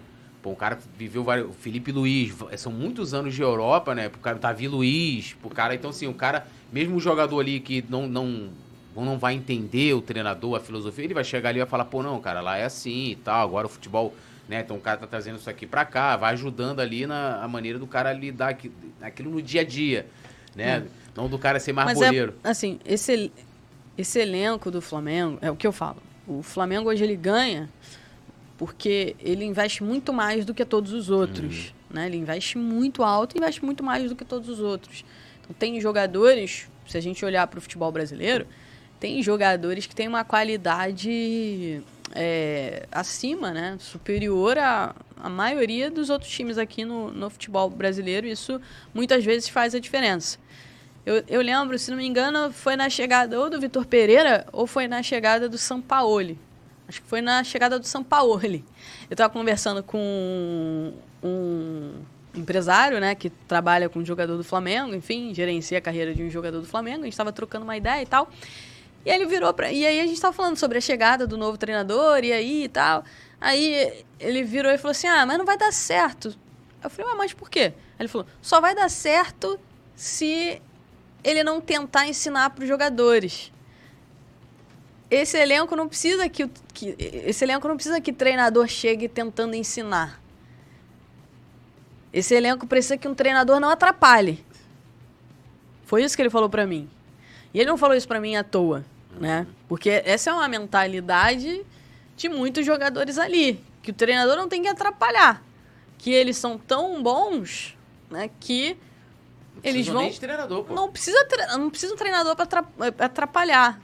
O que, que seria um treinador atrapalhar? Seria um treinador com é.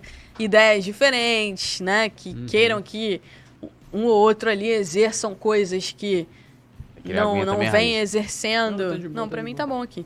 Que não vem exercendo e etc. Então, esse é um pensamento que, de fato, ele acompanha o Flamengo e acompanha alguns jogadores, né?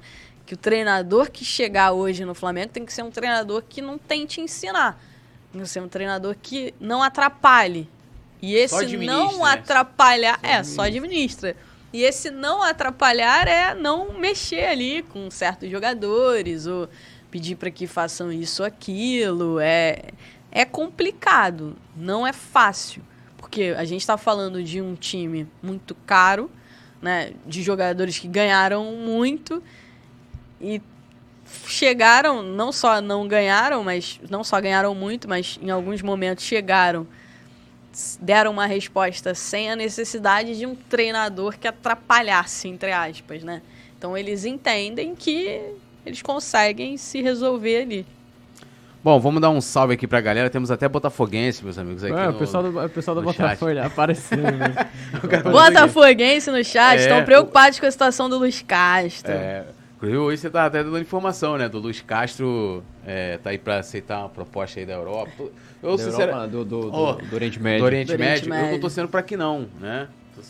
Mas eu tô vendo que essa novela aí do. Coisa de falar aqui, pro Fogão Copeiro, que ele botou. O campeão voltou, segue. Pô, demorou voltar, hein? demorou. Ó, campeão segue o líder. Que a gente passou pela mesma coisa com o Jorge Jesus, né? É, é igual aquela música, acho que é da. Da Alice Branco. E nesse vai ou não vai, fiquei meio sem direção, mas.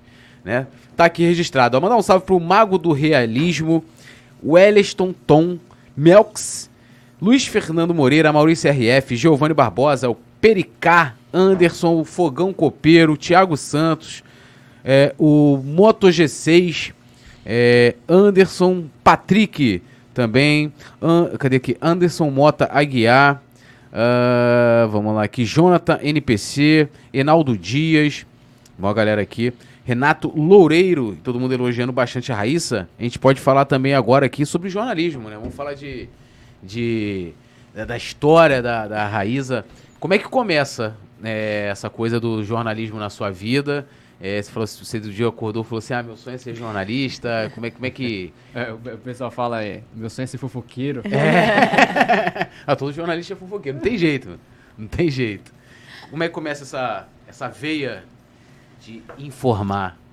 Então, eu sempre gostei muito de esportes, né? Eu jogava vôlei, eu jogava vôlei, joguei quadra, praia, adorava jogar vôlei e sempre gostei muito de assistir futebol, né? Era torcedora de arquibancada, ia lá pro Maracanã para assistir os jogos, etc, torcer, enfim. Então sempre gostei muito.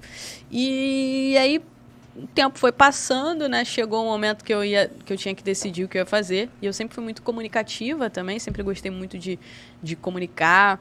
E eu ficava vendo alguns programas na TV, assim, olhar e falar assim, caramba, tá aí, quero fazer isso aí, quero trabalhar com esporte, né? Quero trabalhar com esporte. E na época de fazer vestibular, meu treinador falava assim, ah, você vai fazer educação física, né? Porque você já vai começar a trabalhar aqui comigo, já vai ser minha assistente técnica, né? Depois você vai virar técnica, já vai trabalhar aqui e tal. E eu ficava assim, já estava um pouco saturada. E eu, não, não, não. Aí surgiu, assim, algumas ideias de, ah, faz fisioterapia então, mas ainda não era isso que eu queria. E aí eu decidi, eu falei, ah, não, vou fazer jornalismo mesmo, porque eu sempre gostei de esporte, sempre fui muito comunicativa, sempre gostei muito de falar, sempre gostei muito de escrever também. Então, vou unir o útil ao agradável e vou fazer jornalismo para trabalhar com esporte. E aí foi assim que eu, que eu, que eu decidi. E, e aí você, né, eu, eu, quando te conheci, você estava na Flá TV na época, numa época que era uma outra Flá TV, né? Era TV Flá na TV época. Flá, né? TV Flá, mas você antes teve passagem, né, por, por redação, lance, como é que é o seu começo, assim, é, é, trabalhando é, em redação e tal, que era até uma, um outro momento, né, do, não era muito do digital, né? É, eu comecei fazendo um estágio na faculdade mesmo, que era no VT da faculdade, né? E ali eu conheci vários professores É, e depois eu fui fazer um estágio na TV Brasil. Foi até engraçado, depois que acabou esse meu estágio na faculdade, eu fui fazer um estágio na TV Brasil, no setor de esporte da TV Brasil. E eu lembro no dia que eu cheguei lá, né, é, para encontrar o Arnaldo Mechas, que era o diretor de esporte da TV Brasil na época, ele era diretor de esporte, ele era diretor de transmissão no Sport TV também. E aí ele, é, eu cheguei lá pela vaga, né, e a gente troca, ele começou a trocar uma ideia comigo. Aí ele virou para mim e falou assim: Ah, o que, que você mais gosta e tal? Eu falei: Ah, eu gosto de, de, gosto muito de vôlei, de futebol, são os esportes que eu mais gosto, não sei o quê. A gente foi conversando. Aí ele virou para mim e falou assim: Tá bom, você tá contratada, você vai começar dia tal é, e você vai começar com esportes olímpicos. Eu falei: Ué, esportes olímpicos? Ele, esportes olímpicos e paralímpicos, que na TV Brasil também tinha muita cobertura de paralímpicos. E tinha um programa lá na TV Brasil que era o Esporte Visão né, que tinha várias feras na época, gente que comandava uma mesa redonda na manchete também, enfim. Sérgio do Bocage, Alberto Léo, o Márcio Guedes, assim, os caras feras. Um e eu já tava achando que eu ia trabalhar com eles. E ele falou assim pra mim: não, você vai para esportes olímpicos e paralímpicos. Eu, caramba, tá bom. Aí eu, mas por que ele? Você não gosta de vôlei, você não gosta muito de futebol, você não acompanha futebol, então você já entende bem de futebol, já conhece. Você precisa conhecer agora os outros esportes. Aí eu falei, beleza. Aí foi quando eu comecei lá na TV Brasil. Aí eu comecei. Eu comecei, sabe, fazendo o que lá na TV Brasil? É, decupando. Decupando o vídeo. Ficava lá decupando. E era uma decupagem bem chata, porque era assim: a gente que decupar vídeo. Então a gente tinha que ir pro arquivo. Então a gente tinha que decupar exatamente o que acontecia. Bola. Bola quicando no chão sei lá, Giba pega a bola. Giba quica a bola no chão. Giba saca. Era esse tipo de Caramba, decupagem. Então, não, não cara, era decupagem de fala, né? Não, era decupagem de tudo.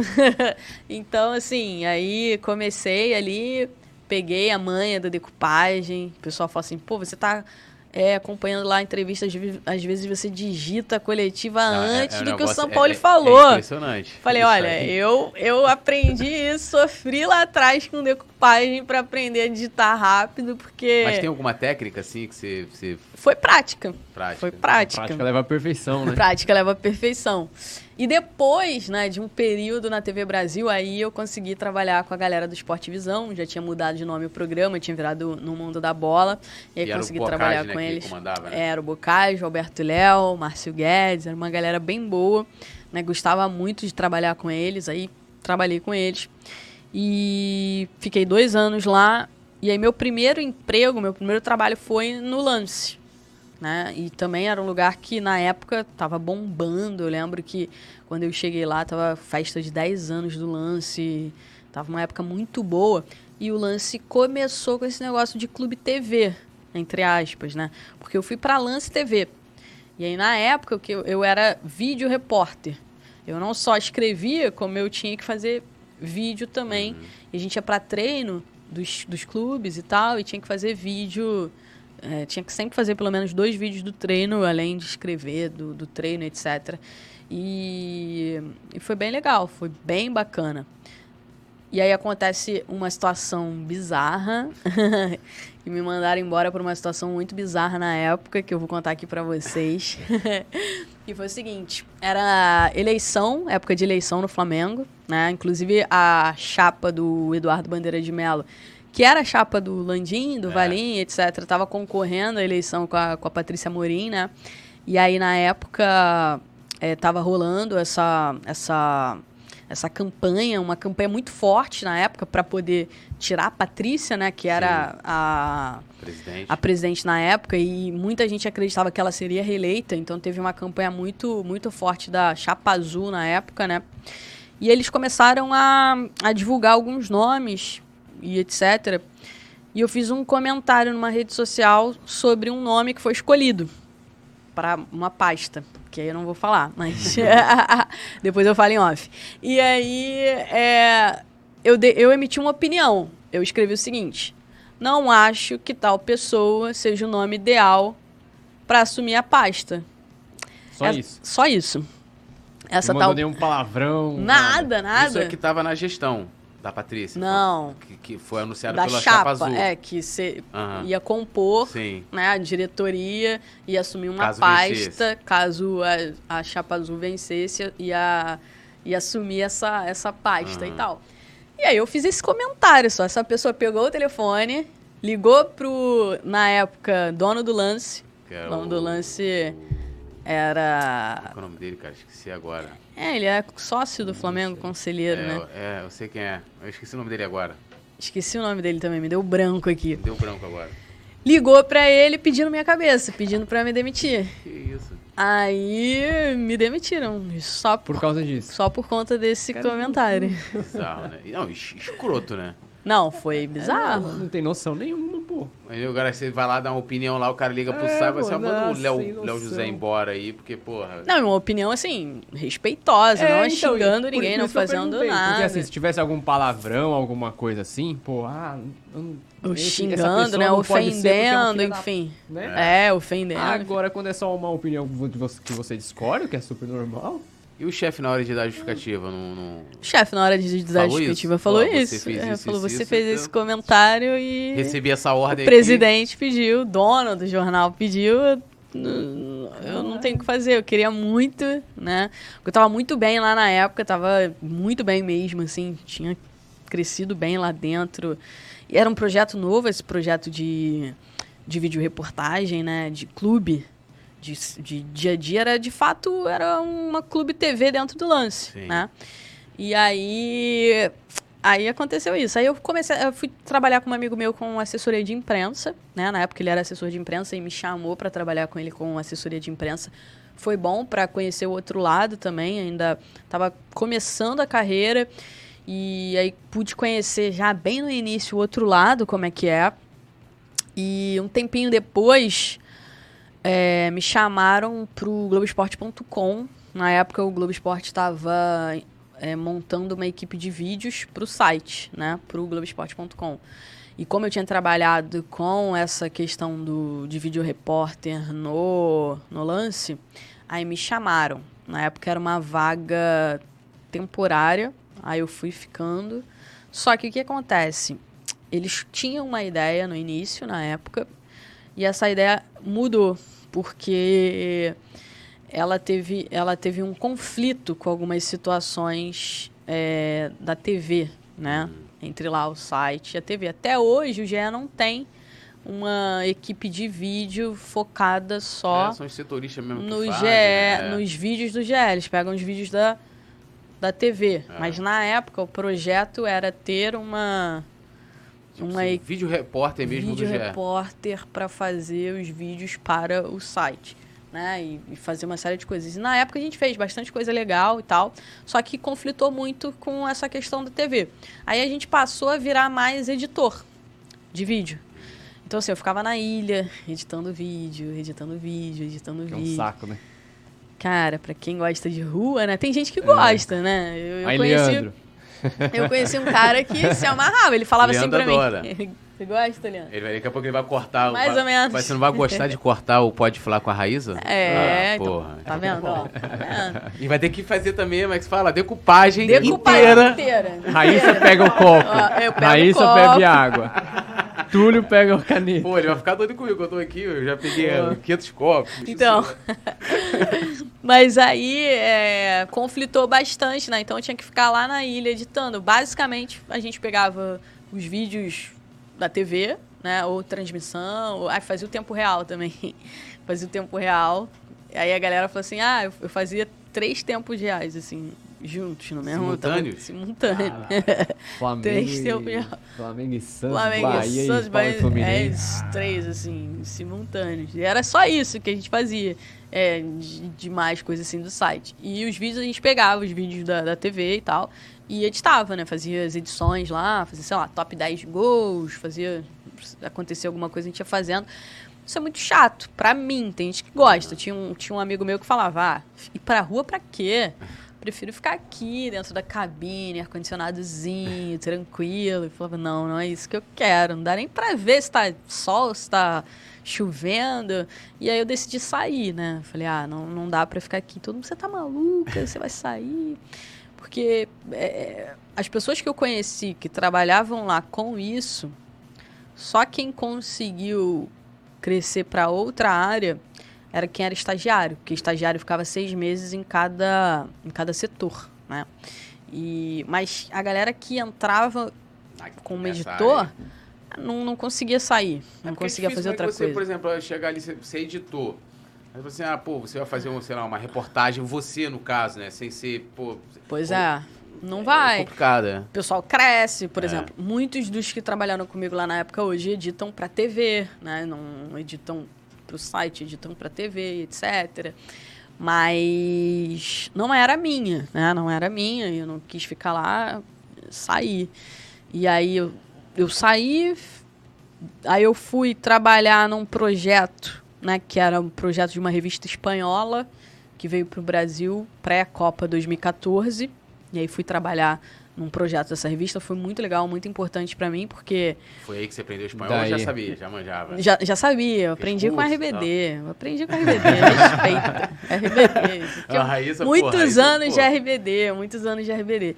Então eu fui trabalhar justamente porque eu sabia, né, que eu consegui trabalhar. E na época que eu cheguei, o cara que me contratou foi embora.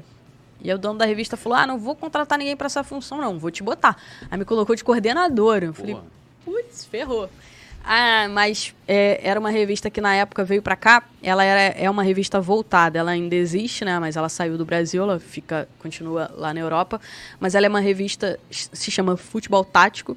E é uma revista voltada para profissionais de futebol. Ela não é voltada para o torcedor. Quase corporativa, vamos dizer assim. É, ela, é- ela é voltada para profissional, né? E Então, por exemplo, ela traz, sei lá, uma entrevista com o Pepe Guardiola sobre é, função de um 20 volante. exercícios. Não, 20 exercícios de treinos. Hum, Entendeu? Aí, ou treinadores do mundo inteiro consumem esse conteúdo, né? Treinadores, coordenadores, porque é uma revista voltada para essas para esses profissionais.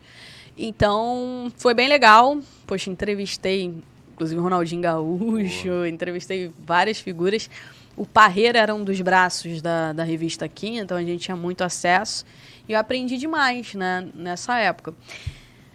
Aí eu, acabou a Copa. é, não, antes da Copa do Mundo, né? A revista ia ficar aqui só até a Copa, depois eles iam sair. E a gente já tinha feito tudo que tinha pra fazer. E antes da Copa do Mundo, meu telefone ligou. E eram duas propostas na época. É, uma era pra produção daquele programa da Carol Barcelos. Daquele de viagem e tal, não sei o quê. E o outro era pra fazer a Copa do Mundo aqui do Brasil no Sport TV. Aí eu falei, só que um era temporário e o outro era Definitivo. era definitivo. O, o, pra, pro programa da Carol era definitivo e a Copa era temporária. Aí eu lembro na época, né, que eu falei assim, ah, um é definitivo, outro é temporário. Vamos ver definitiva melhor. E já é produção, não é mais para edição. Então, de produção, depois para reportagem, já é um caminho meu mais caminho. próximo e tal. Só que a gente ia gravar, ia ter todo o trabalho na época da Copa. Ia ficar zero Copa, ia ficar totalmente out Copa. Ia ficar só voltada para um programa que não tinha nada a ver com Copa do Mundo. Aí eu falei, não, eu vou fazer a Copa. Aí eu fui é, fazer a Copa no Sport TV com produção de reportagem. Também não tinha nada a ver com edição, era outra coisa e foi super bacana, foi muito legal. Aí, como foi temporário, eu fiquei um pouquinho, eu fiquei um pouco tempo depois da Copa, alguns meses depois da Copa, mas não tinha vaga, porque na Copa do Mundo de 2014 eles investiram muito.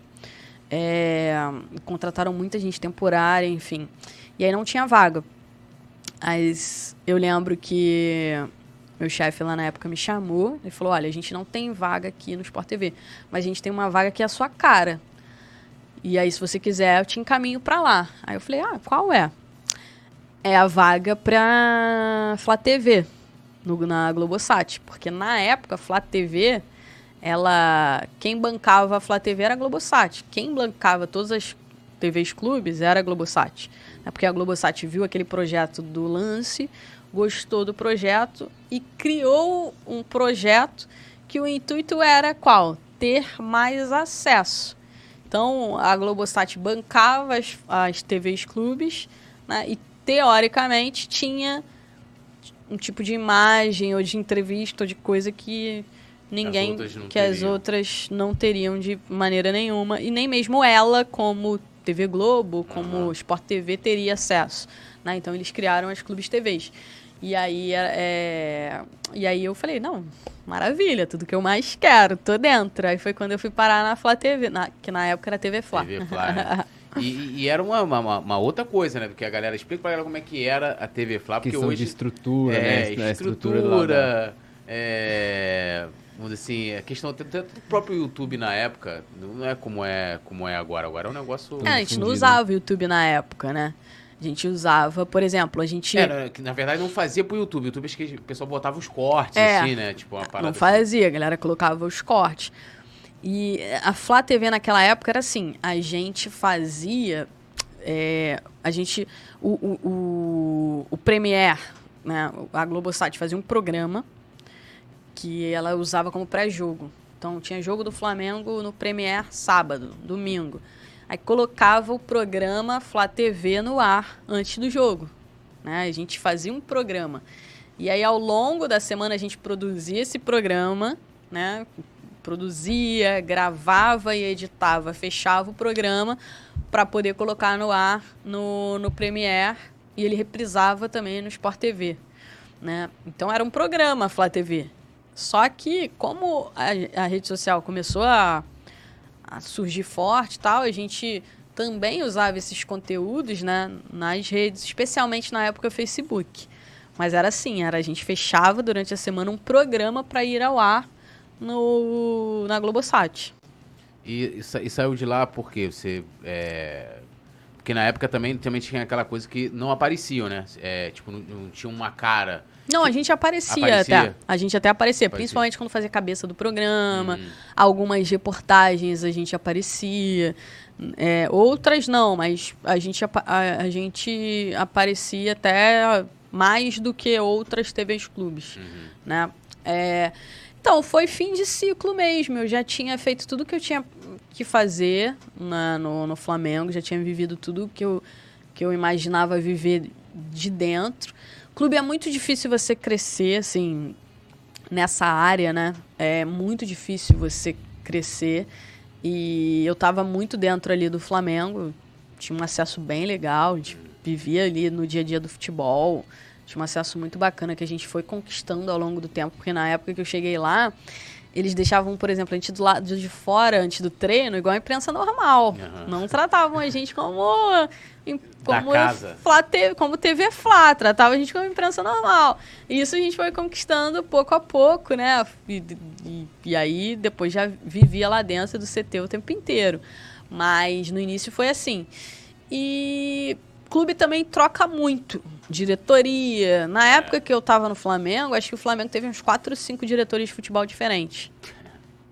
Teve o Pelaipe, teve o Felipe Ximenes, teve o Rodrigo Caetano, enfim, troca muito. E quando troca, muita coisa troca. Né? Muita coisa troca. Então, você tem insta- instabilidade, você não tem estabilidade.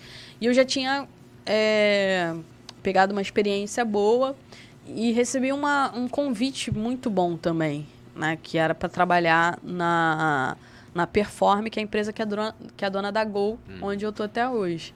Mas já como. a- a- Na época era para um projeto da seleção brasileira que se, chama, se chamava Brasil Global Tour, que era para fazer todos os jogos da seleção brasileira no mundo inteiro. Então, para mim era foi maravilhoso, foi tipo muito legal. E na época para mim é, era um patamar acima, né? É, é, foi, eu comecei a viajar bastante, conheci muitos lugares.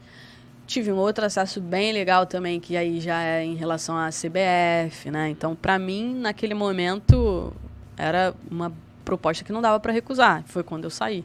E ainda não era pra essa coisa de apuração, né? Que é o que mais ou menos você praticamente faz hoje. Sendo Não, ainda não. setorista. É porque você dá mais notícia do Flamengo, mas não é, assim, só Flamengo, né? Não, acompanhava, né, o Flamengo, mas o foco mesmo era a seleção brasileira, assim. Não era aquele dia a dia mais forte de Flamengo. O foco era a seleção brasileira. E como a gente tinha o tour da seleção brasileira, a gente tinha muita coisa para planejar enquanto quando a seleção brasileira não estava jogando. Esse, é, durante esse período, por exemplo, a seleção jogou na Austrália. E aí a gente fazia, a gente tinha redes sociais e site em inglês, por exemplo, que era um conteúdo para fora, que não era um conteúdo aqui para o Brasil. Então a gente entrevistava ídolos da seleção brasileira, e jogadores, e treinadores. Era uma série de conteúdos especiais que a gente tinha que fazer que demandava tempo. Né? Eu, eu basicamente produzia, reportava, é, traduzia. Então não tinha muito tempo para ficar assim é, atrás apurando coisas de Flamengo na época. E até foi algo que eu optei, porque como eu tinha acabado de sair do Flamengo, né? Tinha acabado de sair do Flamengo. Não era legal começar já fazendo apuração, fazendo apuração, é. porque eu sabia tudo que acontecia dentro do clube. Eu sabia absolutamente tudo, porque eu vivia o dia a dia ali. Eu estava direto dentro do futebol do Flamengo. Então, eu, não era legal eu sair e imediatamente começar a apurar. Eu precisava de um período para poder fazer isso depois. Um, um tempo sabático, né? De, um tempo de sabático de Flamengo, porque de fato eu sabia tudo que estava acontecendo ali dentro. Eu sabia tudo e mais um pouco. Então não era nem ético, né? Já ir de cair já diretamente para apuração. É, e, e, aí tem o lance da apuração, né? Que é assim. É... Hoje eu vejo que os, muitos torcedores têm, têm você como, como referência, né? De como né, o Léo colocou, tá não só referência ah, como a, a, galera que trabalha, que está começando, mas também para o torcedor de ver a informação ali, né? E, e aí depois, até, até como, como mulher, né? Falando como mulher também. Depois vem, né? Tem, agora tem Isabelle, tem Letícia e uma galera. É, como é, que, como é que começa esse trabalho de, de apuração, de ficar ali buscando informação e tal, e contratação? Como é que é esse trabalho seu no dia a dia? É, a apuração demanda um pouquinho de tempo, porque a apuração é muito relacionamento, né? Você precisa ter um relacionamento. É, saber os caminhos, saber quem são as pessoas que você tem que procurar e ter relacionamento com essas pessoas, porque não vou chegar, ninguém vai chegar para mim, vai abrir alguma coisa comigo porque eu sou bonita, eu sou feia, eu sou legal, eu sou chata. Sim. Isso não vai acontecer. Ah, ela é legal, vou abrir aqui uma coisa para ela. Não é assim. Essa pessoa ela precisa me conhecer, né? Ela precisa ter uma referência do meu trabalho, ela precisa é, ter uma certa confiança em mim. Às vezes, pô, vou falar aquilo ali para ela, vai falar que eu falei para alguém, eu e nem, e nem, tudo é publicável, né? Nem tudo é publicável. Muita coisa no, cara, público. Tu, vou chegar no Túlio. Ei, Túlio, tu brigou com a sua esposa hoje? É. Do nada, tu nunca me viu na vida. Ah, não, briguei, pô. A gente tá, é, lógico, claro. Exatamente. Então, então demanda um certo, um certo tempo, né, e, e, relacionamento. Foi o que eu consegui construir no tempo que eu tive no, no Flamengo, que eu conheci muita gente. Foi muito importante estar do outro lado, porque eu conheci muita gente, pessoas que hoje não estão mais no clube, que trabalham em outros clubes, mas aí você já consegue ter um, uma agenda de contatos, né? E aí você vai trabalhando para ir ampliando essa, essa agenda. E fora isso, é, é, é, ficar muito é, ligado no que acontece. Eu lembro uma vez, quando eu estava no lance, né? É, época de mercado da bola, e eu nunca esqueço disso. Que eu, que eu, foi uma coisa que eu falei assim, gente, isso é um absurdo. Foi assim, época de mercado da bola. E aí a gente tinha que fechar uma capa. E não tinha notícia, assim, não tinha. Aí meu chefe na época virou e falou assim: Pra mim e pro, pro, outro, pro outro rapaz que era estagiário e trabalhava comigo na época. Virou pra gente e falou assim: faz o seguinte, pensa aí. É, vamos lá.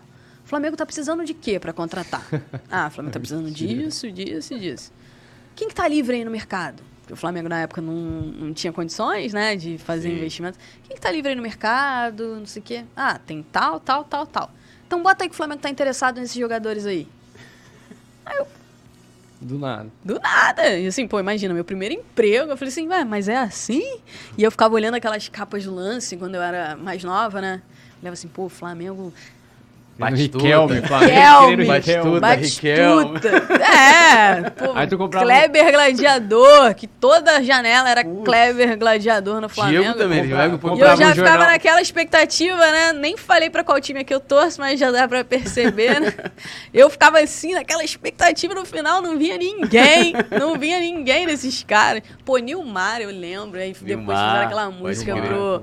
Depois fizeram a música até pro, pro próprio Obina, que, que cantavam, antes de cantar que ele era melhor que o Ito, cantavam que ele era melhor que o Nilmar. Essa galera não vai lembrar muito, mas cantavam Ó, isso. rapidinho, vou te interromper porque a gente vai ter que liberar o Léo. Léo, É. é, o Léo vai ter que ir pro aeroporto receber, hablar com o Ross. Ó, Hablar hablar, com o vai hablar com o Ross. Sabe que se você tiver alguma dúvida em espanhol, você pode falar com a Ah, com- Raíza. Não, isso aí com certeza. É, com a Raíza, E né? depois já, já, já, já fala pra. Já, já antecipa pro pessoal Que vai estar ao vivo. que. Não, a gente vai estar ao vivo também. Mas que a Raíssa vai explicar de onde vem essa, esse aula dela. Claro. E de onde vem essa paixão pelo Alianza Lima. É, né? Com Alianza certeza. É o futebol peruano. Alianza Lima, Alianza Lima. É o futebol. Alianza? É o Alianza futebol. Lima é meu time, eu falo pra todo mundo. Hoje é meu time, Alianza Lima. Aí, eu, vou, eu vou partir aqui rapidinho. Boa, boa, Até boa, boa mais, Léo, cobertura. até prazer mais. conversar com você. E fiquem ligados que continua aí a resenha. Isso aí. E, e mais tarde tem, tem o Léo, né, com, com. Eu ia falar Léo com o Ross, vai parecer que é uma exclusiva, né? Mas o Léo fazendo, fazendo a cobertura. É, hablando com o Ross. A gente podia fazer um programa, né? Hablando, hablando com o Léo, Léo Rossé. Léo, Léo Rossé. Mas continue, Raíssa. Valeu, Valeu, Léo. Boa cobertura.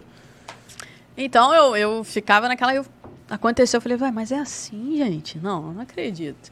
Ele tá precisando vender o jornal, tá precisando destacar a capa. Faz uma associação. Aí eu falei, não, não é possível. Aí eu falei, não, não é possível. E- só que depois de um tempo eu fui pensando naquilo e falei assim: isso faz certo sentido. Não para você publicar, Sim. mas para você apurar. Pô, vou pensar aqui. O Flamengo tá atrás de zagueiro. Hoje o Flamengo tá atrás de zagueiro. Vamos lá. Vou pensar aqui jogadores que já foram especulados. Ah, jogadores que a diretoria já tentou. Por exemplo, o Lucas Veríssimo. Sim. Quando o Flamengo contrata o Gustavo Henrique, o Flamengo queria o Lucas Veríssimo. Mas na época o Lucas Veríssimo era muito caro, não queria continuar no futebol brasileiro. Se fosse para ser transferido do Santos, queria ir para o futebol europeu e etc.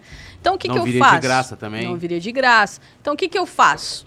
Eu pego o telefone, vou procurar as pessoas ligadas ao Lucas Veríssimo e vou sondar se já teve algum contato do Flamengo recente, né? Se rolou algum contato recente. E a gente vai buscando os caminhos até chegar em alguma coisa concreta. Tendo algo concreto, a gente publica. Pelo menos eu. Nem todo mundo é assim. Tem muita gente que hoje em dia continua seguindo essa linha do meu antigo chefe lá no Pô, lance. vou lá soltar aqui e acabou. Exatamente. Vou fazer uma associação. É. Tem, tem gente que não apura. Tem gente que faz um jornalismo de associação, né? Eu prezo mais pela responsabilidade, pela credibilidade também. Então eu busco sempre algo que seja de fato concreto. É, e tem uma coisa que eu, se- eu sempre comento aqui, porque a gente vai até falar dessa coisa do, do- do X9, né? Essa coisa que, é, que o pessoal fala muito e, e muitas vezes é, é, criticando o lado errado, né? Que o papel do jornalista é ter informação, né? Ele vai, ele vai passar essa informação. E a galera faz a crítica ao jornalista e tal. É, mas é aquela coisa, tipo assim, às vezes. é, vou dar aqui, vou colocar uma barrigada internacional que foi o Fabrício Romano, que muita gente aí, o cara fala, parece que é, falou, tá certo, e eu sempre até brinco lá, boto, cadê o. Como é que é o jogador? O Oscar. Aí, cadê? Eu tô esperando o Oscar. É daquela coisa de. de é, assim, de você confirmar as três fontes, aquela coisa que a gente aprende na faculdade, né? Ó, você- regra de três, né? E muitas vezes não tem como. Tem, por exemplo, bastidor é muito complicado você ter. Porque às vezes é um exemplo assim, ah, você, você ficou, tá apurando ou ficou sabendo de uma reunião, sei lá, que tinham duas pessoas, né? E aí, pô, você já não tem nem três pessoas envolvidas naquela situação. Como é que é essa questão da, da, da confiança? Tipo assim, ah, sei lá, chega um empresário, alguém pra você, dá essa informação, você muitas vezes não consegue ter uma outra versão. é, Não dou. Se eu não, não, tenho, não, não, não dá. A não ser que seja alguém que eu confie 300%, Uhum. né? Se não for, eu não dou. Eu seguro. Muita coisa eu não dou. Por exemplo, quando o Fabrício Bruno foi operar, lembra que ele Uhum. operou o pé e tal? Eu tive a pé, informação. sei que- Né? Uma pessoa. E, e a informação chegou assim de um amigo meu que conhece um médico que ele foi atendido e o médico falou para ele e eu super confio no meu amigo Uhum. mas esse meu amigo ele não, não tá inserido ele não não tá ele não é jornalista ele não é empresário ele não é sabe ele é só era só um amigo do médico Sim. conheci o médico etc então assim eu fui tentar confirmar não consegui confirmar e aí eu não dei não dei. Depois até saiu que ele ia operar e etc. Blá, blá, Uhum. Blá. Mas assim, então eu, eu prefiro segurar se eu não tenho certeza, ou se eu não tenho a confirmação, ou se eu não tenho outra versão. Porque muitas vezes, né, você tem que tomar cuidado para você não ser usado. Porque às vezes alguém chega para você e te diz uma coisa, porque quer que você publique aquilo. Mas nem sempre aquela história tem só aquela versão Sim. né? E muitas vezes você acaba dando uma versão só. Então você, você, isso aí deixa de ser apuração e vira assessoria de é, imprensa assessoria. ou sabe, é, que traz um lado só é muito ruim nesse sentido. Então eu não sou do tipo, eu prefiro perder alguma coisa. Eu não tenho essa questão de vaidade, ah, porque tem que ser a primeira dar, porque tem que sei o quê, primeiro. babá. Nada. Eu prefiro até é, segurar, né, se eu não tiver uma outra versão ou não tiver outras versões. É, porque. é, e, e tem essa questão, né? É aí que, que o pessoal fala muito com o Vene, é essa coisa da, da escalação, né? Ah, o cara é, tá dando a escalação, e aí tem aquelas coisas, ah, porque o time adversário. E teve jogos aí que a gente ganhou com a escalação vazou antes, ninguém falou nada. É, é, como, é que você, como é que você analisa essa, essa polêmica toda, esse debate que acaba, é, é, na minha opinião, uma forma muito, muito, muito pobre, porque as pessoas muitas vezes não entendem o trabalho do jornalista, né? É, aí ele acha que, tipo assim, é, pelo menos eu entendo assim, o Vene, eu já vi ele com a camisa do Flamengo, então pra mim ele é Flamengo. Então o Vene tá ali e fala assim, ó, o Vene é flamenguista, né? Então, porra, ele tem que pensar como eu penso. Tipo, ele não tem que soltar a informação. Como é que você é, é, vê essa- essas polêmicas dos vezes quando sai lá no, no- no Twitter, né? Fica lá nos trending topics, é X9. É. Esse é bagulho relacionado ao Flamengo. É, né? jornalista não tem. Isso não é X9, né? Jornalista, ele. Repórter, ele passa informação, ele não é X9. O trabalho dele é, dar informação. Ponto. O torcedor realmente não entende e nem precisa entender, só tem que respeitar. Entendo o torcedor não gostar, né, do, ah, do, do jornalista A ou B divulgar alguma coisa, divulgar a escalação. Mas o torcedor adora quando divulga que tá contratando É. tal jogador. Ainda fica perguntando. Que às vezes também atrapalha, Como é né? que tá a situação? Às vezes também atrapalha. Às vezes também atrapalha. Então o jornalista não está ali para atrapalhar ou não. O jornalista está ali como um serviço, para prestar um serviço de informação, para informar. E jornalismo é indigesto. né? As pessoas não entendem isso. O jornalismo é indigesto. O jornalismo incomoda e é para incomodar. Porque se não incomodar é assessoria de imprensa. Então o jornalismo está ali para incomodar. O jornalismo é para publicar aquilo que não querem que se publique. É. O fato das contratações é uma, né? É. Você negociação acontece ali em off, mas ela vai ser publicada porque é informação, informação que interessa. É, é que tem muita coisa que o pessoal fala assim, "Ih, soltou... pô, pra que dar essa informação antes do jogo? Tem um jogo decisivo. E aí, não, já aconteceu comigo, assim, eu tava com uma puta de uma informação que saiu aí, assim, posso até falar depois. Puta de informação, pô, foi, a parada foi fantástico, Jornal Nacional. Ah, não vamos soltar agora porque, porra, tem jogo do Flamengo hoje. E aí foi uma parada que eu aprendi na pele, irmão, notícia não tem hora. Recebeu, ah, o Flamengo vai entrar em campo, recebi cinco, solta a informação. E perdemos, ah, vamos... Amanhã a gente solta. Chegou, amigo, quando olhou 5 horas da manhã, o grande portal foi lá e pum, já soltou Já era, notícia. não tem hora, é E- isso. Notícia é notícia. E foi. E aí perdi, porque que aí tem aquilo, muitas vezes, né, a questão que não era nem assim, não é- o furo, é a credibilidade da informação, né, que aquela informação trazia, é, a, né, o bojo ali mesmo, a documentação, tudo aquilo ali, que muitas vezes você não tem sozinho, né? Tipo, às vezes o- tem- Claro. tem, aquilo também, às vezes a fonte chega ali, fala com você, mas ele também tem contato com outro jornalista. Fala com outra pessoa e vai falando. E isso acontece, né? Ou às vezes alguém dá, uma, dá alguma coisa, aí você vai atrás, Sim. né? E você consegue uma informação, às vezes consegue informação além daquilo. Ou seja, é... é isso, é um, é um caminho, né? Não, não, não adianta que jornalista ele vai dar informação sempre, ele tem que dar informação. O torcedor hoje ele confunde muito, porque além da, da imprensa tradicional, né? Hoje a gente tem muito o, o a mídia independente. A mídia, ah, que acho que não é o caso de ser independente ou não. É, é, é tem torcedores que, por exemplo, não são jornalistas, são comunicadores. Né? Eles são comunicadores, não são jornalistas. Ou então eles preferem não dar uma informação que vai prejudicar o, o, clube. Mas ali não é o jornalista, ali é o torcedor. É uma preferência daquela pessoa que é torcedor e também é jornalista. Mas ele está ali como torcedor. Mas você não acha que hoje é, o jornalismo, ele. ele é, eu, eu falando do esportivo, apesar de que, por exemplo, o político hoje a gente tem também é, né, vários canais independentes que cobrem política. Aí eu não tô falando do cara que é partidário, né? Partidário é partidário, o cara chega ali, ah, o cara é Lula, é Bolsonaro, sei o quê. Quando tiver uma notícia ruim do, do Bolsonaro, o cara não vai dar. Quando tiver do Lula, mesma coisa, vice-versa.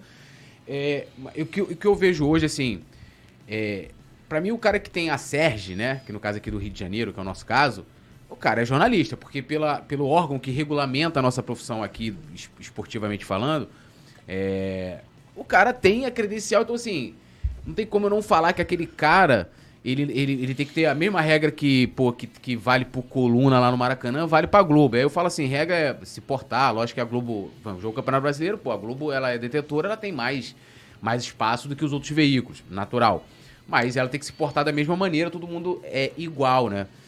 E eu vejo que hoje o jornalismo meio que mudou, é, porque, vou usar o exemplo aqui de uma polêmica que teve lá do Flazoeiro lá no, no Atlético Paranaense, Flamengo e Atlético Paranaense lá. É os caras aí, eu vi um, uma coluna, acho que foi do Júlio Gomes, no UOL. E eu falei assim, cara, há um equívoco. Eu entendo que ele tá querendo colocar ali, mas eu falei assim, há um equívoco muito grande. O cara ele não tá acompanhando o que tá acontecendo. Então, assim como a gente tem hoje aqui no, no Flamengo, né? Tem paparazzo, tem o Coluna, né? Tem Deco, tem uma galera. Isso eu tô falando da galera que tem a Sérgio.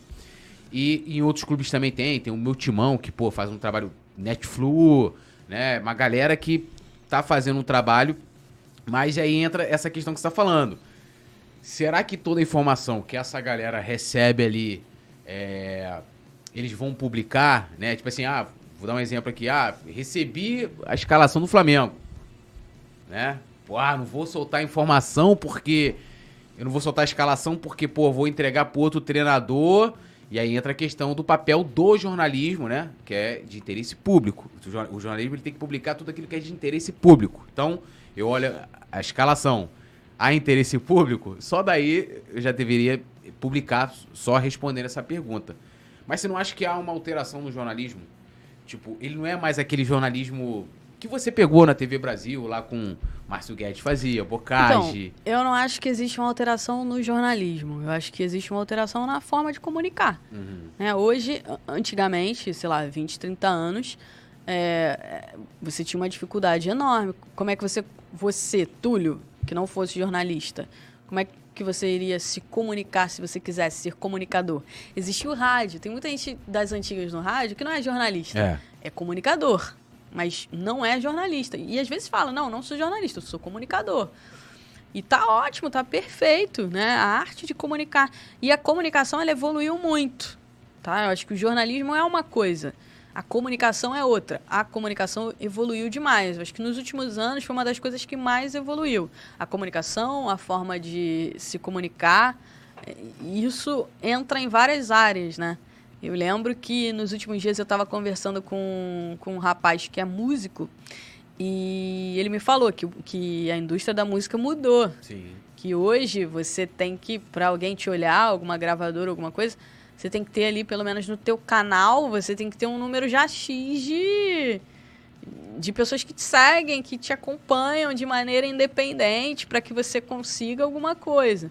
Antigamente não, antigamente você lutava para ter um, um, às vezes até pagava, né, para colocar sua música na Sim. rádio. Né? Enfim, jabá. Exatamente. Aí tocou na rádio, sei lá, ia no Domingão do Faustão na época, era referência é. para questão nacional, né? Hoje não. Então acho que a forma de comunicar ela mudou muito. Hoje todo mundo pode ser comunicador e pode ser um pouco jornalista também, né?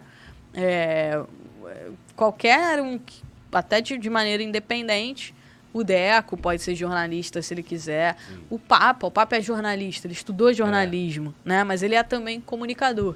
Então, muitas vezes ele prefere não dar uma informação porque ele não quer prejudicar o time dele, porque ali ele está vestindo a camisa, né?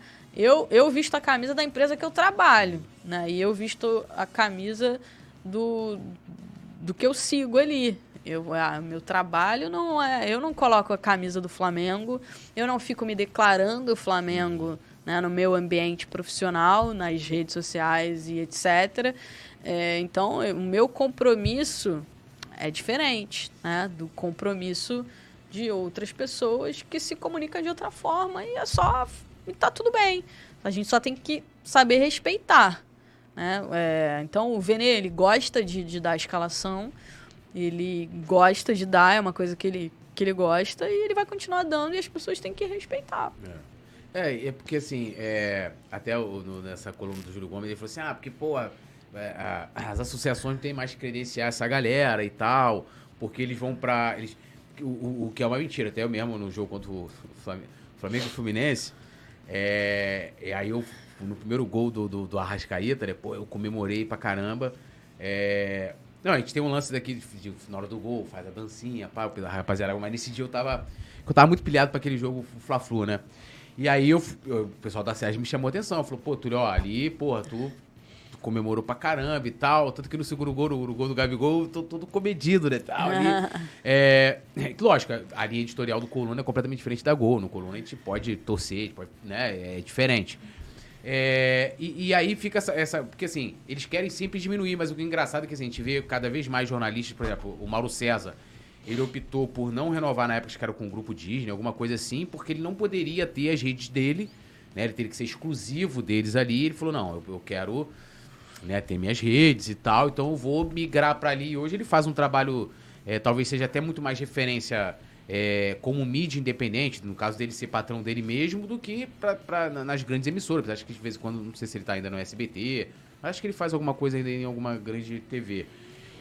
Então, assim, aí fala assim, pô, os caras estão migrando para fazer, teoricamente, o que a gente faz, né? E, mas, pô, fica ali, tem uma galera que ainda tem uma resistência, porque, assim, é, é, e aí eu entendo, o que você está falando, tipo, seu compromisso é com a empresa, e aí, é, em teoria, lógico, a sua empresa tem é, esse compromisso com as éticas do jornalismo. Claro, com a né? empresa e com a minha ética também, é, né? É, também, né? E, e, e, aí, tipo, você é, é, uma coisa diferente. Por exemplo, assim, eu, eu tenho uma seguinte, assim, na minha cabeça. Eu acho que você pode ser, tipo, ah, você pode ter um canal independente, tipo, igual o Papa tem, o Deco, ser torcedor e ser jornalista né? De tipo assim, ah, recebi aqui. Eu já ouvi o papo falar assim, ah, eu não divulgo a camisa do Flamengo, né? É, eu, assim, respeito a opinião dele, mas eu acho assim, pô, se você recebeu ali, você, aí entra ali, você tem um papel de jornalista, você vai chegar, você vai dar, pô. Falar, ó, vou, ó, provável camisa, se você confiar na fonte, no caso, né?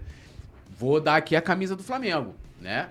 Ele pode ter optar por não dar. Aí pode ser por uma questão, tipo, a editorial. Tipo, ah, chega, sei lá, imagina quanto é, pra coluna lá que Gabigol cuspiu, o coluna tá publicando. Então tem coisas ali que eu tenho certeza que chega lá pro Igor, que é o editor-chefe, que ele fala assim: ah, cara, isso aqui, sei lá, não serve ou não, não vai dar audiência, que é o editor, né? O cara que tá ali pra tesourar, pra isso aqui é bom, isso aqui. Não... Claro, é, né? linha, é a linha editorial, exatamente. A linha... Cada um tem a linha editorial e isso não é necessariamente só jornalismo, né? É. É, é, tem tudo. Para a forma de você se comunicar, você tem sua linha editorial. Para qualquer coisa, você tem a linha editorial. Então, isso também é, é levado em consideração.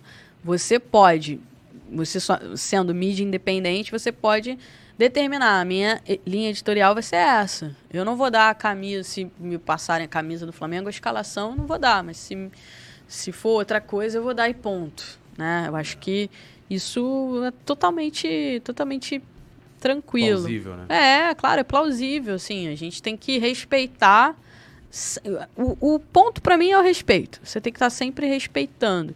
Se, se o outro não quiser dar alguma coisa, é o trabalho dele, sim. é o ponto dele. Agora, se A quiser dar escalação, quiser dar contratação, quiser dar. É o trabalho dele também, não está fazendo nada errado. Pelo contrário, está fazendo o trabalho dele. É que também tem aquela coisa, eu recebi informação vezes de outro jornalista. Fala, Túlio, ó, recebi isso aqui, mas, porra, não é minha. Aí, se quiser aí, toma aí, termina de apurar e tal, sei que. Tipo, a gente no Colônia a gente tem o Yuri Sobral, que ele é o cara que lance de camisa com ele. O cara é, tem informação que eu fico, eu fico, caramba, como é que você soube disso? Cara, ó, vi, é, às vezes eu não vou na reunião do conselho, né? Ele, Túlio, ó, pô, vi isso aqui, a camisa, assim, assim, como é que você ficou sabendo disso, né? tipo, caramba, ele, então ele, assim, tem essa coisa, não fica ali no dia a dia, né? Não, faz cobertura nem nada, mas o cara faz o jornalismo, né, é, em cima disso. Que eu acho que, assim, é, hoje, hoje o jornalismo né, esportivo tem o jornalista que torce e o cara que eu acho que o que não pode acontecer assim, por exemplo, porra, igual lá na. Vamos pegar aqui o Mundial, o Gerson lá, que foi expulso. Aí você olha lá o lance e fala assim, pô, você pode ter opinião assim, ah, né, interpretativo. O lance interpretativo, ah, mão na bola, bola na mão. Aí o cara fala assim, ah, pra mim, deixa o lado do torcedor dele falar. Agora, porra, ele viu o jogador ali chegar que nem o Fagner, igual um carniceiro né, pegando ali um colega de trabalho, aí o cara é corintiano fala assim: ah, não, pô, o Fagner é um jogador, pô, ele não faz falta. Que lanceria no, no Ederson, né, no Flamengo, pô, não, não foi falta. Aí eu acho desonesto, entendeu? Tipo assim, eu acho que é honesto, até. Eu gosto de priorizar muito isso nas nossas transmissões, né? Porque é aí entra, assim, tá transmitindo pro torcedor do Flamengo, com a linguagem do torcedor do Flamengo, com a identidade visual do Flamengo. E aí você fica naquela faca de dois gumes assim, exemplo, o jogo contra o Bragantino, o Flamengo tomando uma piaba, jogando nada. Eu não posso chegar ali e falar assim pro cara, pô, irmão, esse jogo tá uma draga, tá dando sono esse jogo, porque é, eu não posso falar pro cara se o cara pegar e desligar o celular dele, a TV dele, e falar assim, ah, não vou mais ver esse jogo, é, ele tem razão, vou desligar a TV.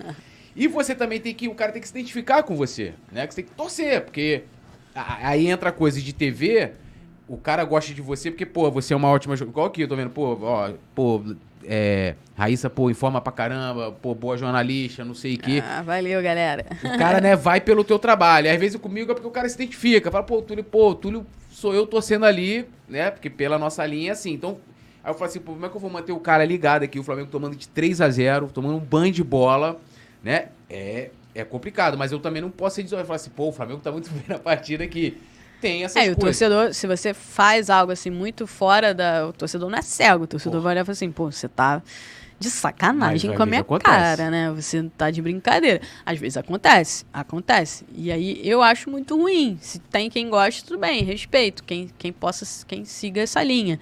Mas chega um momento e é um momento de crise. Um momento de crise, o torcedor não quer ver ninguém fingindo que tá tudo bem. Isso é fato. No momento cobrar. de crise é uma loucura. O torcedor. Agora, quando as coisas. Aí você tem que saber lidar também, porque quando as coisas estão bem, maravilha, o torcedor acha que nada tá ruim. Sim. Então, se você fala alguma coisa, o torcedor já. É, Nossa, tá falando, isso. não sei o quê. Então. Porque, desculpa te interromper, assim, no, no início do ano, a coisa, né, a gente começou o ano muito bem, campeão de tudo, aí veio, né, Mundial, Recopa, não sei o quê. Ó, muda tudo. É, porra, Marcos Braz, é, Bruno Spindel, falou, tem que mudar tudo. Aí a bola começou a entrar com o Sampaoli. Aí eu até comentei, falei, ó, cadê a galera que pedia reformulação, né? Dizia que tava tudo ruim, quando a bola não tava entrando. Agora tá tudo bem então? Então, porque assim, muitas vezes é aquilo que a gente fala da questão do. do da coisa ser muito simplista e de um olhar. É, o resultado, análise do resultado. É. Então, assim... Isso é coisa do torcedor. Eu não posso ser assim. Né? O torcedor pode ser assim à vontade. Mas eu não posso ser, ser assim. Meu trabalho ele também não pode ser influenciado se o torcedor gostou ou não do Sim. que eu falei. Eu, não, eu, eu respeito demais quem me segue, né? É, gosto muito de ter um contato com, com a galera, de trocar ideia e etc. Mas eu não tô ali para falar o que quem me segue quer ouvir. quer ouvir. Não, eu tô ali para reportar em primeiro lugar, né? E se eu tiver que fazer algum comentário, é para dar a minha opinião daquilo que eu acho com base em informação. Eu sempre dou opinião com base em informação. Eu nunca dou uma opinião e opinião super vazia, assim, Sim. por nada, uma loucura. Né? Então eu tenho que ter muita responsabilidade por, por conta disso, porque eu também dou opinião com informações. Minhas opiniões, elas são embasadas em cima das informações que eu tenho. Né? Então muitas vezes eu ah, ligo para alguém para saber, e aí, como é que estão as coisas, bastidor e etc. Não é nem para publicar, é para saber o que está acontecendo, para que ao longo do processo todo eu vá embasando opiniões e se eu tiver que dar uma opinião, eu tenho uma opinião embasada com, com informações que eu colhi. É, igual eu vi ontem, você colocou, né, fazendo análise do jogo do Flamengo e, e contando ali o que você viu, sua percepção da, da partida. Não é uma coisa é, vazia, né? Você chega ali, ah, vou aqui falar, ó, oh, eu acho que não sei o que e tal. Você, lógico, é opinião, então.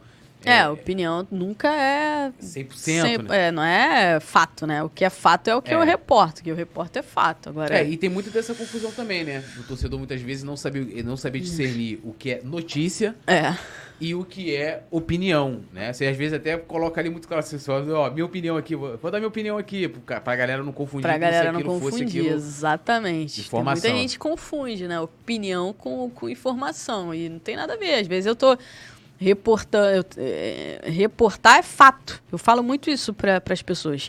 Gente, reportar é, um, é fato, não é o que eu acho ou o que eu não Sim. acho. É o fato. E aí é independente de eu achar ou não achar. É o que aconteceu ou o que acontece e ponto. É, opinião já é outra coisa. É, enfim, é só um pensamento.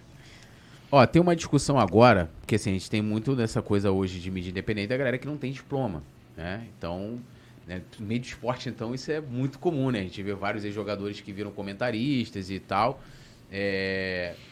E agora tem uma. Tem várias, várias, várias é, associações aí que estão é, querendo que é, tem uma PL, né, pedindo para que volte a ter obrigação do diploma de jornalismo. Qual é a sua opinião sobre, sobre essa situação? Você acha que tem que manter do jeito que está, de não ter, de não exigir diploma, de que a galera não tem que estudar quatro anos estudando? Então, é o que eu falei, né? Existe o jornalismo e existe a comunicação. Eu acho que qualquer um pode ser comunicador. Você ser comuni você saber se comunicar eu acho que é um talento né, que você pode ir aprimorando, Sim. né? Mas é um talento. É, e jornalismo é uma profissão. Então, para mim, existe uma diferença entre, comunica entre comunicador e jornalismo, né? E dentro do próprio jornalismo, entre aspas, ou dentro de um ambiente de comunicação, para ser mais ampla, você tem várias, é, você tem várias vertentes. Por exemplo, edição. Sim. O cara que edita, eu conheço muita gente que fez faculdade de jornalismo e virou editor de vídeo, não de texto, editor de vídeo mesmo. Para você ser editor de vídeo, você não precisa fazer jornalismo, é. né? É, enfim, então, é comentarista. O comentarista, ele tá ali para falar o que ele acha. Sim, é. né? ele, ele não é um repórter. Ele não tá ali para reportar. Sim. Então, ele não precisa de fato estudar jornalismo para ser comentarista. Essa é, é, é, minha opinião, né? E aí você tem é, editor de editor de TV, produtor, né? Vamos lá.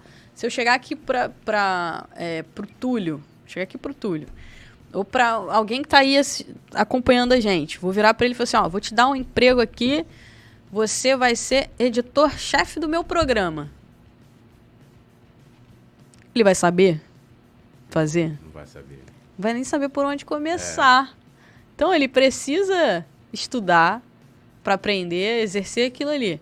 Agora, se eu virar para ele e falar assim, ó, você vai apresentar o meu programa comigo.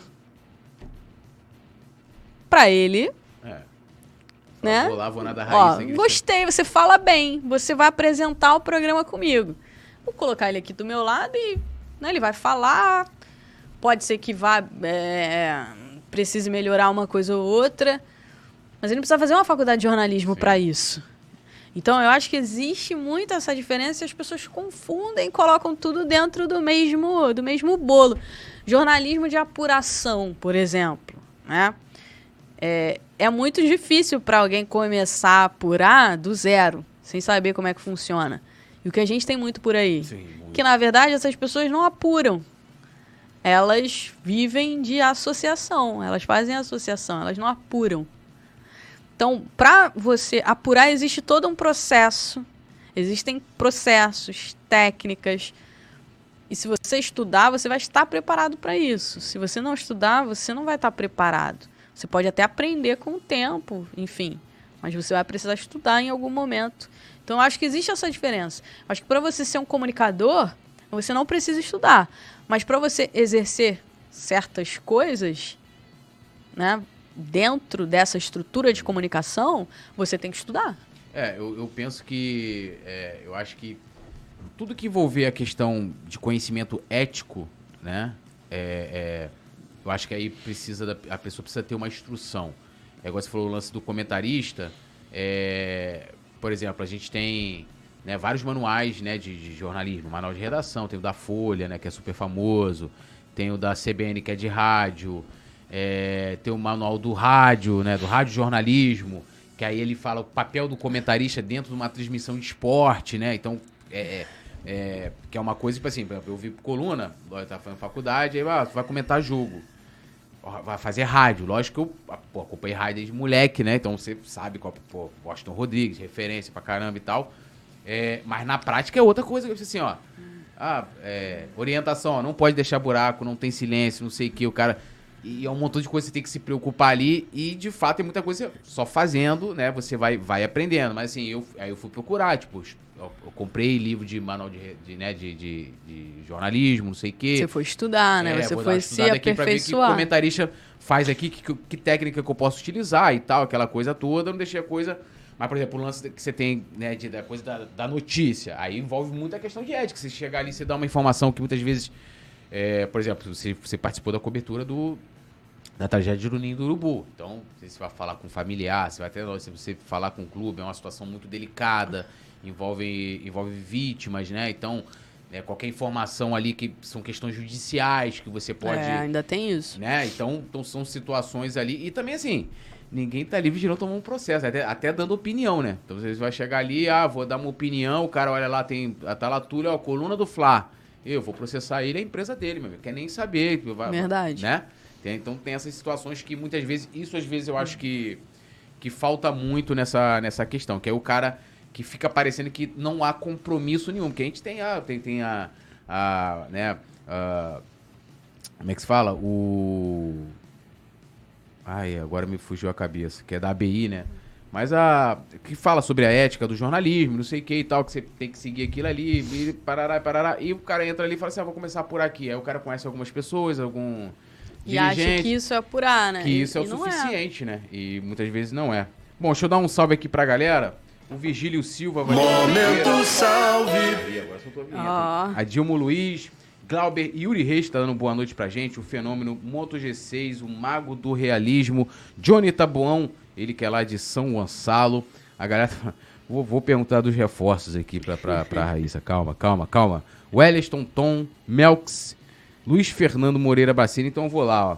É, Rossi, chega hoje, né? Rossi Se eu tiver errado, você me fala. Chega hoje. Chega hoje. Só vai começar a treinar, no caso, a partir de julho. Então, é algo sacramentado. Luiz Araújo. Chega amanhã. Amanhã e entra a mesma situação do Rossi, né? Só pode treinar a partir de julho. Não, ele já pode treinar. Já pode, né? Que foi liberado. Liberou. liberou. O liberou. Alan. Alan. Bom, tá todo mundo nessa expectativa do Alan, né? Está de sobreaviso, ainda não tem previsão de chegada, pelo menos até agora, 7h52, né? É tá sobre aviso para fechar os detalhes. O Flamengo encaminhou no, nos últimos dias a contratação dele, mas é o que eu falo sempre quando as pessoas me perguntam. Fechado, fechado só quando assina. E no caso ainda não mas tá assinou. Tá palavrado, tipo, Flamengo, Atlético e Alain. Estão acordados, estão faltava na sexta-feira, quando saiu a notícia que ele era reforço do Flamengo, a informação que eu tive era que faltavam alguns ajustes né, em relação às metas. Porque o Atlético não quer, não quer receber o montante das metas, quer receber do montante fixo. O Flamengo vai pagar 8 milhões fixo mais 1 milhão e os impostos, 1 milhão de euros e os impostos de, de metas. Então vai ficar ali 1 milhão 200, mais ou menos e estavam ajustando essa questão para poder para poder fechar realmente canetar tudo. Até por isso a expectativa do Flamengo era que até quarta-feira consiga ter oficializado, é, ter o Alan oficializado e já mandar as passagens dele para que ele possa vir para o Rio. Então tá de sobreaviso. De La Cruz. De La Cruz, cara, o De La Cruz é uma situação que o Flamengo tem que ter paciência. Tem esse jogo contra o The Strongest, né? Um jogo importante. O jogo é, é essa semana. É né? amanhã, se não me Amanhã. engano. Que vai definir aí a vida do, do River na, na Libertadores, se o River classifica, se não classifica. E depois disso, aí o River vai dar uma posição ao Flamengo e vai conversar também com o De La Cruz. Porque existe também a questão do De La Cruz, né? Muita gente falando que ah, o River não vai negociar de jeito nenhum. O que eu soube é que o River teme que aconteça o que aconteceu com o Nátio Fernandes. O River negociou o Nátio com o Atlético, enfrentou o Atlético na Libertadores e foi eliminado com gol do Nath Fernandes. O Nath Fernandes fez gol lá dentro do Monumental. Então o River não quer correr esse mesmo risco, digamos assim, com o De La Cruz. Só que existe também o, o jogador. Né? Eu conversei com uma pessoa próxima ao staff do De La Cruz e essa pessoa me falou assim, Raíza, tá todo mundo falando só do lado do River Plate. Sim. Mas ninguém tá falando do lado do jogador. Né? E ele quer vir? Ele quer a proposta é quase três vezes maior de salário, quatro anos. Quase três vezes maior o salário. Uma proposta de quatro anos. Para um jogador que não tem uma perspectiva de ir para o futebol europeu. Não tem. Né? Pode receber uma proposta do futebol mexicano? Pode, mas quem vai garantir que em dezembro ele vai receber a mesma proposta que ele tem hoje do Flamengo? Ninguém garante. O River vai aumentar o salário dele? Até onde eu sei, o salário dele lá já é um salário muito alto. O River não tem condições de chegar nem perto da proposta salarial que o Flamengo fez por ele. Então, assim, tem o lado do jogador também, mas ele tem uma história no River, respeita o clube e não vai fazer qualquer movimento até esse jogo. Depois desse jogo, a informação que eu tenho é que ele vai manifestar o interesse na transferência e aí vai ver com o River o que, que vai acontecer. Mas isso independente do resultado ou somente se o River- Independente do resultado. Ah. Ele vai manifestar o desejo da transferência depois do jogo. E aí vai conversar lá com o River para ver o que, que eles conseguem arrumar. Agora, que de fato o River não quer negociar se se classificar, isso é fato. Mas tem o lado do jogador. Quem garante que em dezembro vai chegar uma proposta igual? A não ser que o Flamengo chegue para ele e fale: olha, dezembro eu vou te querer com a mesma proposta, a gente deixa isso aí para o final do ano então. Aí é outra história. Mas fora isso, tem esse lado do atleta, né? Que tem problemas físicos, está numa idade que não vai chegar a proposta. Pode até chegar, mas Difícil. difícil. É, e, e não tem plano B de fato, que eu vi uma notícia assim, ah, o Flamengo vai esperar De La Cruz até 2024 e não sei o que. Isso aí já me deixou. Falei, pô. Deixou preocupado? Deixa, eu fiquei preocupado, né? Falei, pô, dá pra ficar esperando o cara até 2024? Eu acho difícil que não tenha um plano B, porque o São Paulo é um cara que é muito exigente em relação a reforços. Então, quando ele diz que ele quer Ele quer agora. jogador para posição, ele quer agora. E se não vem, ele começa a ficar irritado. Lá no Marcelo, ele largou tudo, porque ele queria os reforços, os reforços, e o presidente na época disse para ele que não dava para trazer tudo que ele queria, e ele foi embora, sem cerimônia nenhuma. Então, tem esse lado do São Paulo, que é um cara que é muito perfeccionista naquilo que ele quer. Se ele quer, ele quer e ponto. Então, acho difícil que não tenha um, um, um plano, né, um plano B. Acho que o São Paulo ele vai exigir sim.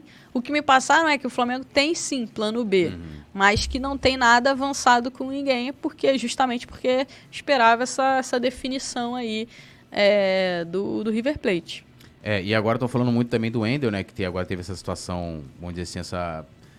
É, esses conflitos lá na Rússia e tal. Já, já tinha conflito, já tinha guerra lá. Muita gente até se aproveitou disso para poder é, vir pro Brasil. Mas agora surge de novo forte é, o nome do Wendel, todo mundo comentando.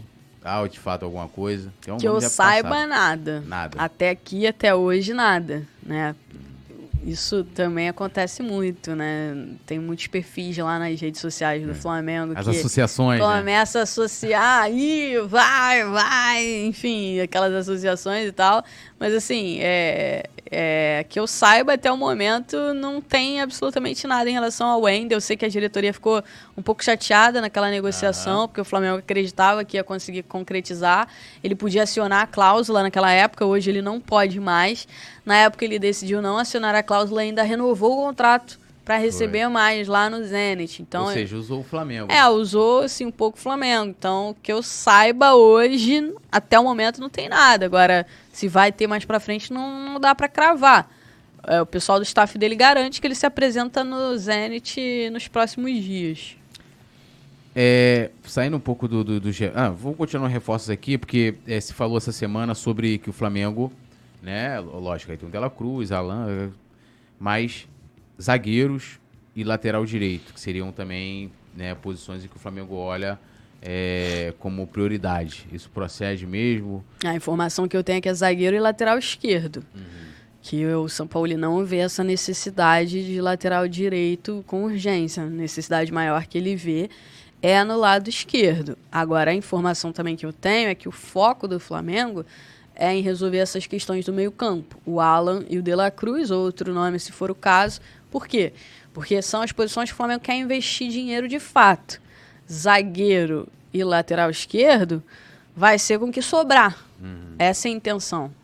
O que sobrar, se der, a gente investe num zagueiro, investe num lateral esquerdo mas o foco é resolver essas questões do meio-campo justamente por isso, porque o Flamengo não vai fazer altos investimentos nem na zaga nem na lateral esquerda. É, essa aí é uma, é, uma, é uma dúvida minha, que é o nome do Jorge Jesus. Né? A gente teve vários.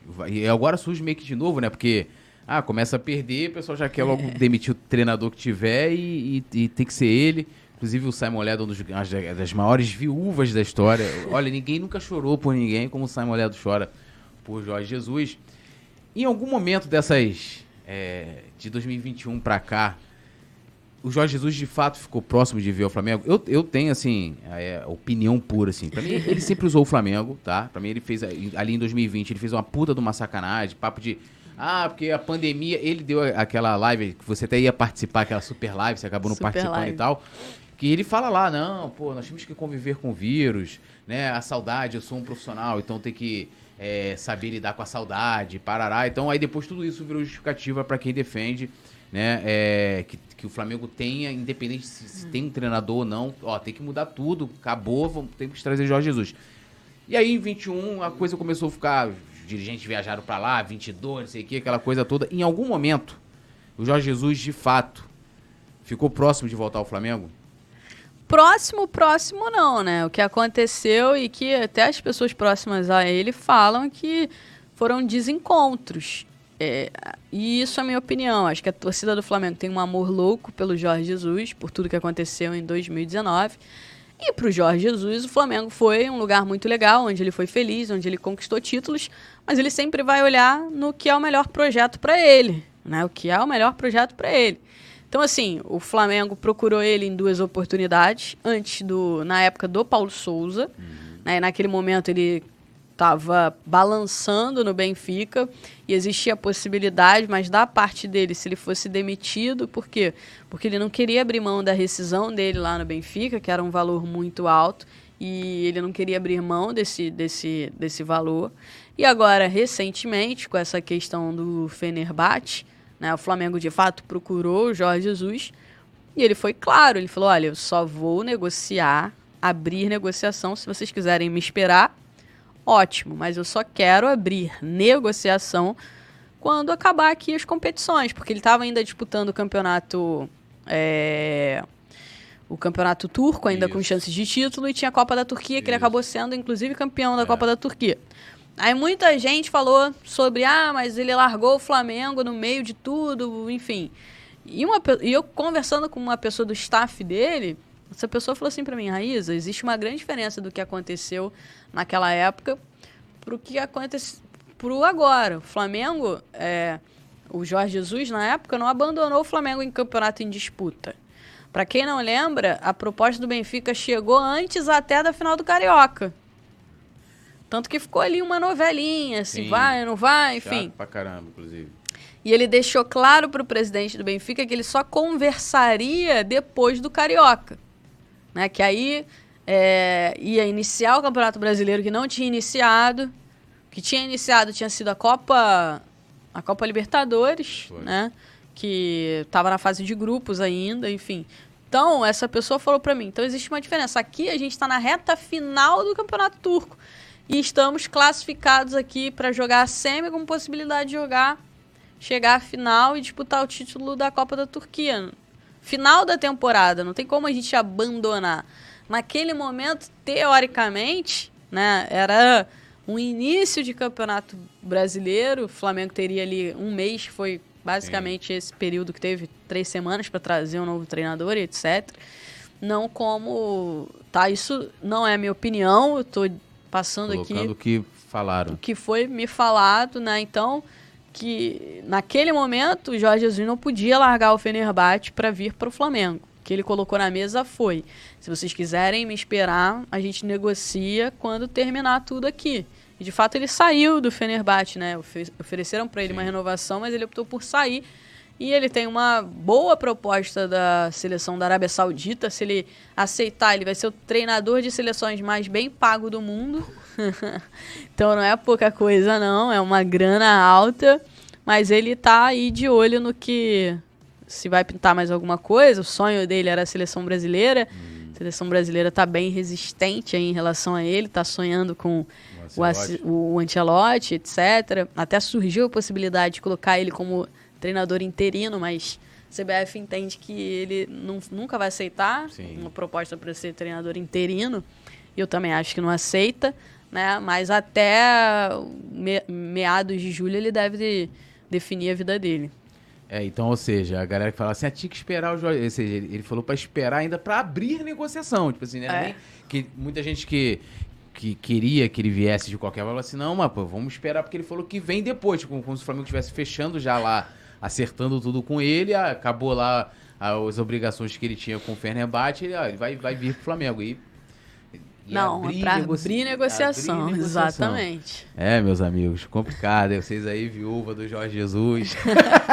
não, eu, assim, porra, você queria o cara de volta? Claro que eu quero, mas assim, não é, não é a qualquer preço, né? Não é a qualquer custo, né? Igual aquela coisa tá ali chorando de amor, fala assim, eu vou voltar para você, mas antes eu vou ficar aqui com o meu relacionamento, aí você vai ficar sofrendo ali. É isso, Simon Leto tá sofrendo demais. Tá sofrendo demais, né? Sof... Pô, tá, tá ali, você vai nas redes dele, né, uma choradeira, fica, é porque ficou falando que eu sou viúva. Mas o Simon Leto é viúva do Henrique Dourado. Nossa. Eu gosto do Henrique. Eu gosto. Ah, não, tem nada contra ele, mas no Flamengo não foi tão, né? Não foi assim, um negócio, pô, ele bateu no pênalti espetacular, parecia o Gabigol batendo pênalti, né? É, e o Cuejar também. Ele, o, o... Gabi aprendeu com ele. Brincadeira. o Cuejar, é, o Simon também gosta, é viúva do Cuejar. Cuejar também. É, e, e, que, que também não tem, tem chance de voltar ou não? acho que agora ele vai. Parece que tá não, ele tá lá, bem encaminhado lá. lá no, no Shabab, no né? Shabab, lá na, na Arábia, né?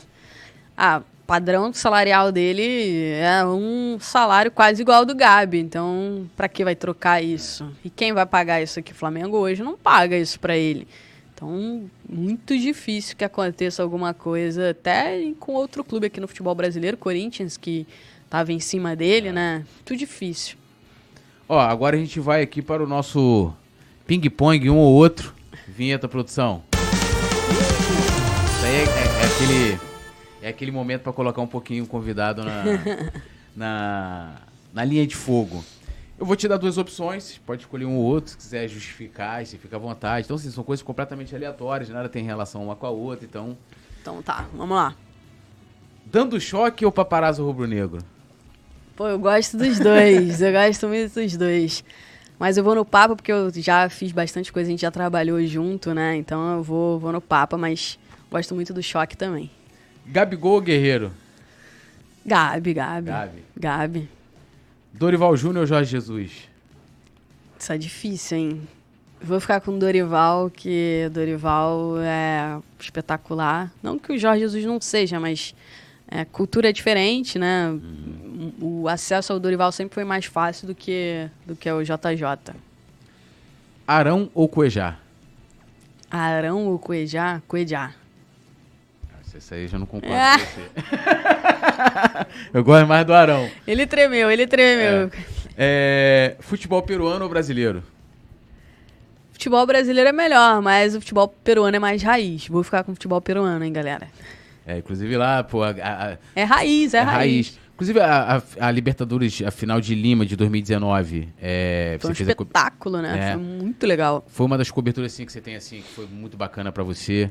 Foi muito legal, porque foi num país que eu sou apaixonada, né? Que eu sou muito apaixonada. Por que, que você Pelo gosta Peru. tanto lá do, do, do Ah, eu gosto das pessoas, eu gosto da cultura, tenho muitos amigos lá também. Então, pra mim foi muito especial, foi um jogaço. Na época, o River Plate tinha conquistado o Libertadores, vinha de time muito consolidado e o Flamengo tantos anos, né, mais de 30 anos sem conquistar uma Libertadores, gerações que não viram a conquista da Libertadores. Então casou tudo, né? Foi espetacular, foi muito legal mesmo essa cobertura. E você torce mesmo pro Allianz? Eu sou Alianza Lima. É, bom, agora nós vamos às notas, né? Vai lá, produção. Bom, eu vou te dar, te dou um nome aqui, e aí você, 0 a 10, você também pode justificar, ah, sei lá, dei 2 por isso, dei 5 por aquilo e tal.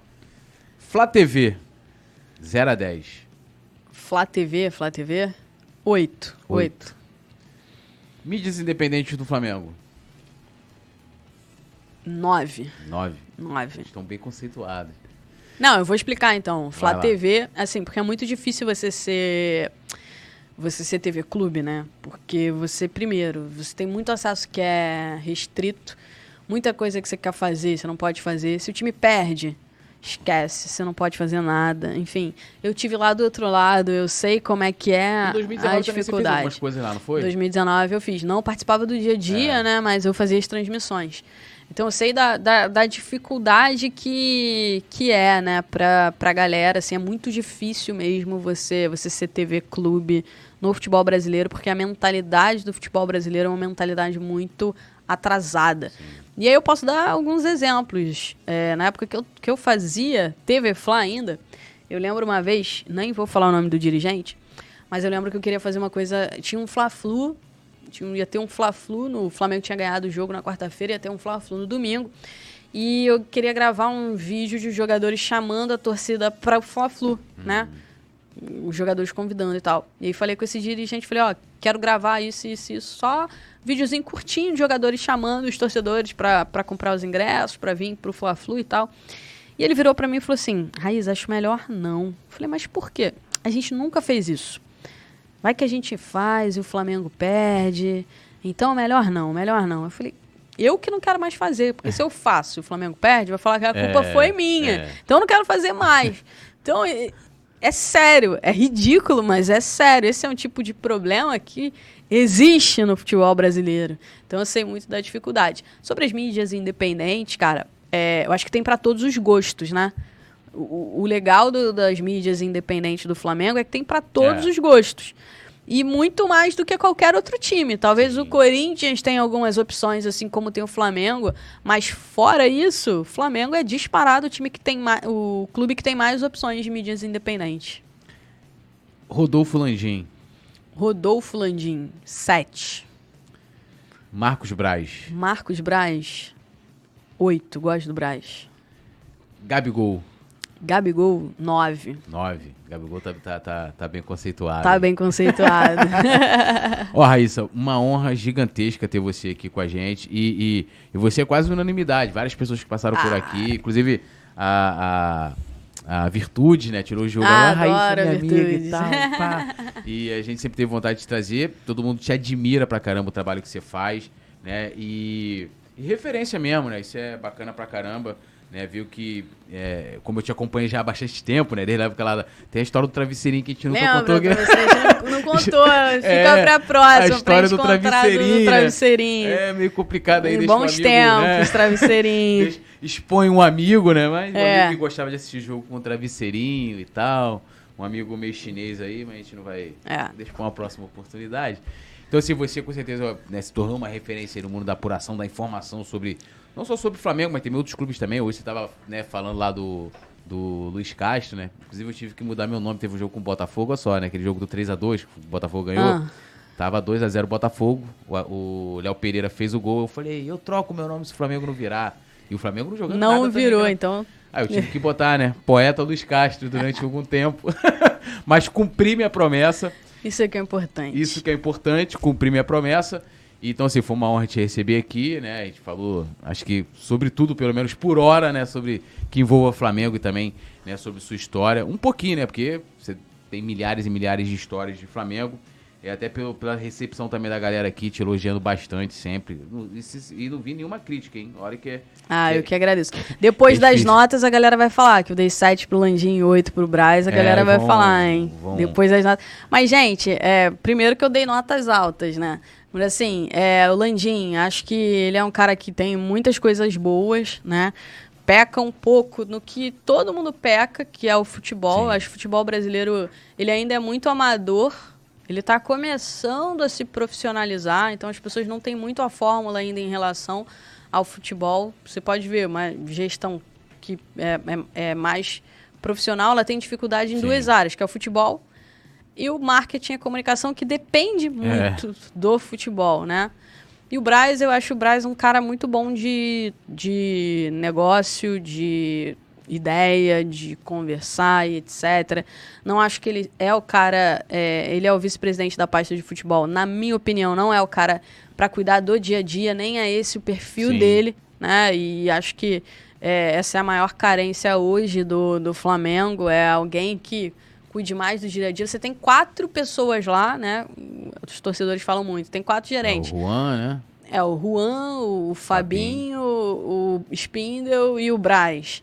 E esses quatro, nenhum deles. é, A responsabilidade maior é cuidar desse, desse dia a dia a dia, né? De, de- eu acho que tem essa lacuna. é, do relacionamento do dia a dia. E isso acaba ficando muito na mão do treinador. Talvez por isso treina- os treinadores no Flamengo sofram muito. Porque tem treinador que tem o perfil É. de lidar muito né, com, com o grupo, tem treinador que não tem. O Sampaoli, por exemplo, ele tem essa lacuna. Mas ele tem na equipe dele o Andreata, que foi uma pessoa que ele trouxe para junto dele, Uhum. porque ele sabe que ele tem, ele não é esse treinador de Gerir o de grupo. gerir diretamente o grupo assim. Então ele traz alguém, né, para ajudar ele nesse gerenciamento, né, que é o, o Andreata. Então, da mesma forma, é, não vejo esse perfil no Spindle. Spindle o perfil do Spindle é números, né? Um cara muito bom de, de né? números, de, de negociar em relação a números. O Braz é um cara muito bom de negociar em relação a, a, a, a- papo, a, Sim, a conhecimento conversa, também. conhecimento, né? Mas não é um cara de né, de estar ali na- no dia a dia. O Fabinho, o gerenciamento dele é outra coisa, ele é responsável por gerenciar ali que as áreas funcionem entre si, Uhum. né? Que a, é, comissão técnica esteja integrada, a Fisiologia, a fisiologia, o departamento enfim, tudo isso, né? O Juan é mais uma questão técnica ali, de ligação com o Noval, com o treinador, essas coisas. Então acho que falta, né? Tem essa lacuna, tem quatro pessoas basicamente ali, mas ainda, na minha opinião, tem essa, essa lacuna. Então a minha avaliação é essa, é, em relação tanto ao, ao trabalho do Landim e ao trabalho do, do Marcos Braz. Então tá aí, tá explicado e te agradecendo. E lembrando a galera que, né, daqui a pouco já tem corte também no Coluna do Fla. Se a galera quiser te seguir, tudo Raíssa Simplício. Só colocar lá Raíza Simplício que vocês vão me achar, me sigam lá. E agradecer, né? Agradecer a vocês pelo, pelo convite, né? Muito obrigada mesmo.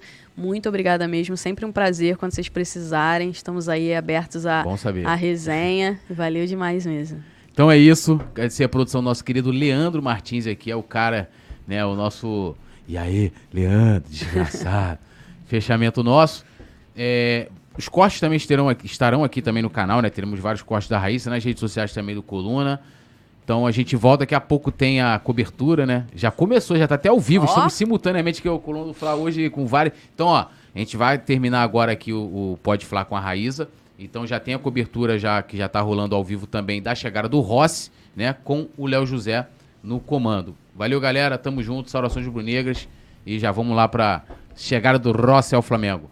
Alô, nação do Mengão! Esse é o Coluna do Fla. Seja bem-vindo. Se inscreva no canal, não esqueça de deixar o seu like. Pega o link, compartilha pra geral. Comente, comente bastante, queremos te ouvir. Aqui você tem a melhor transmissão dos jogos do Flamengo na internet. O Coluna é brabo e tem o Pode Fla, o podcast da nação.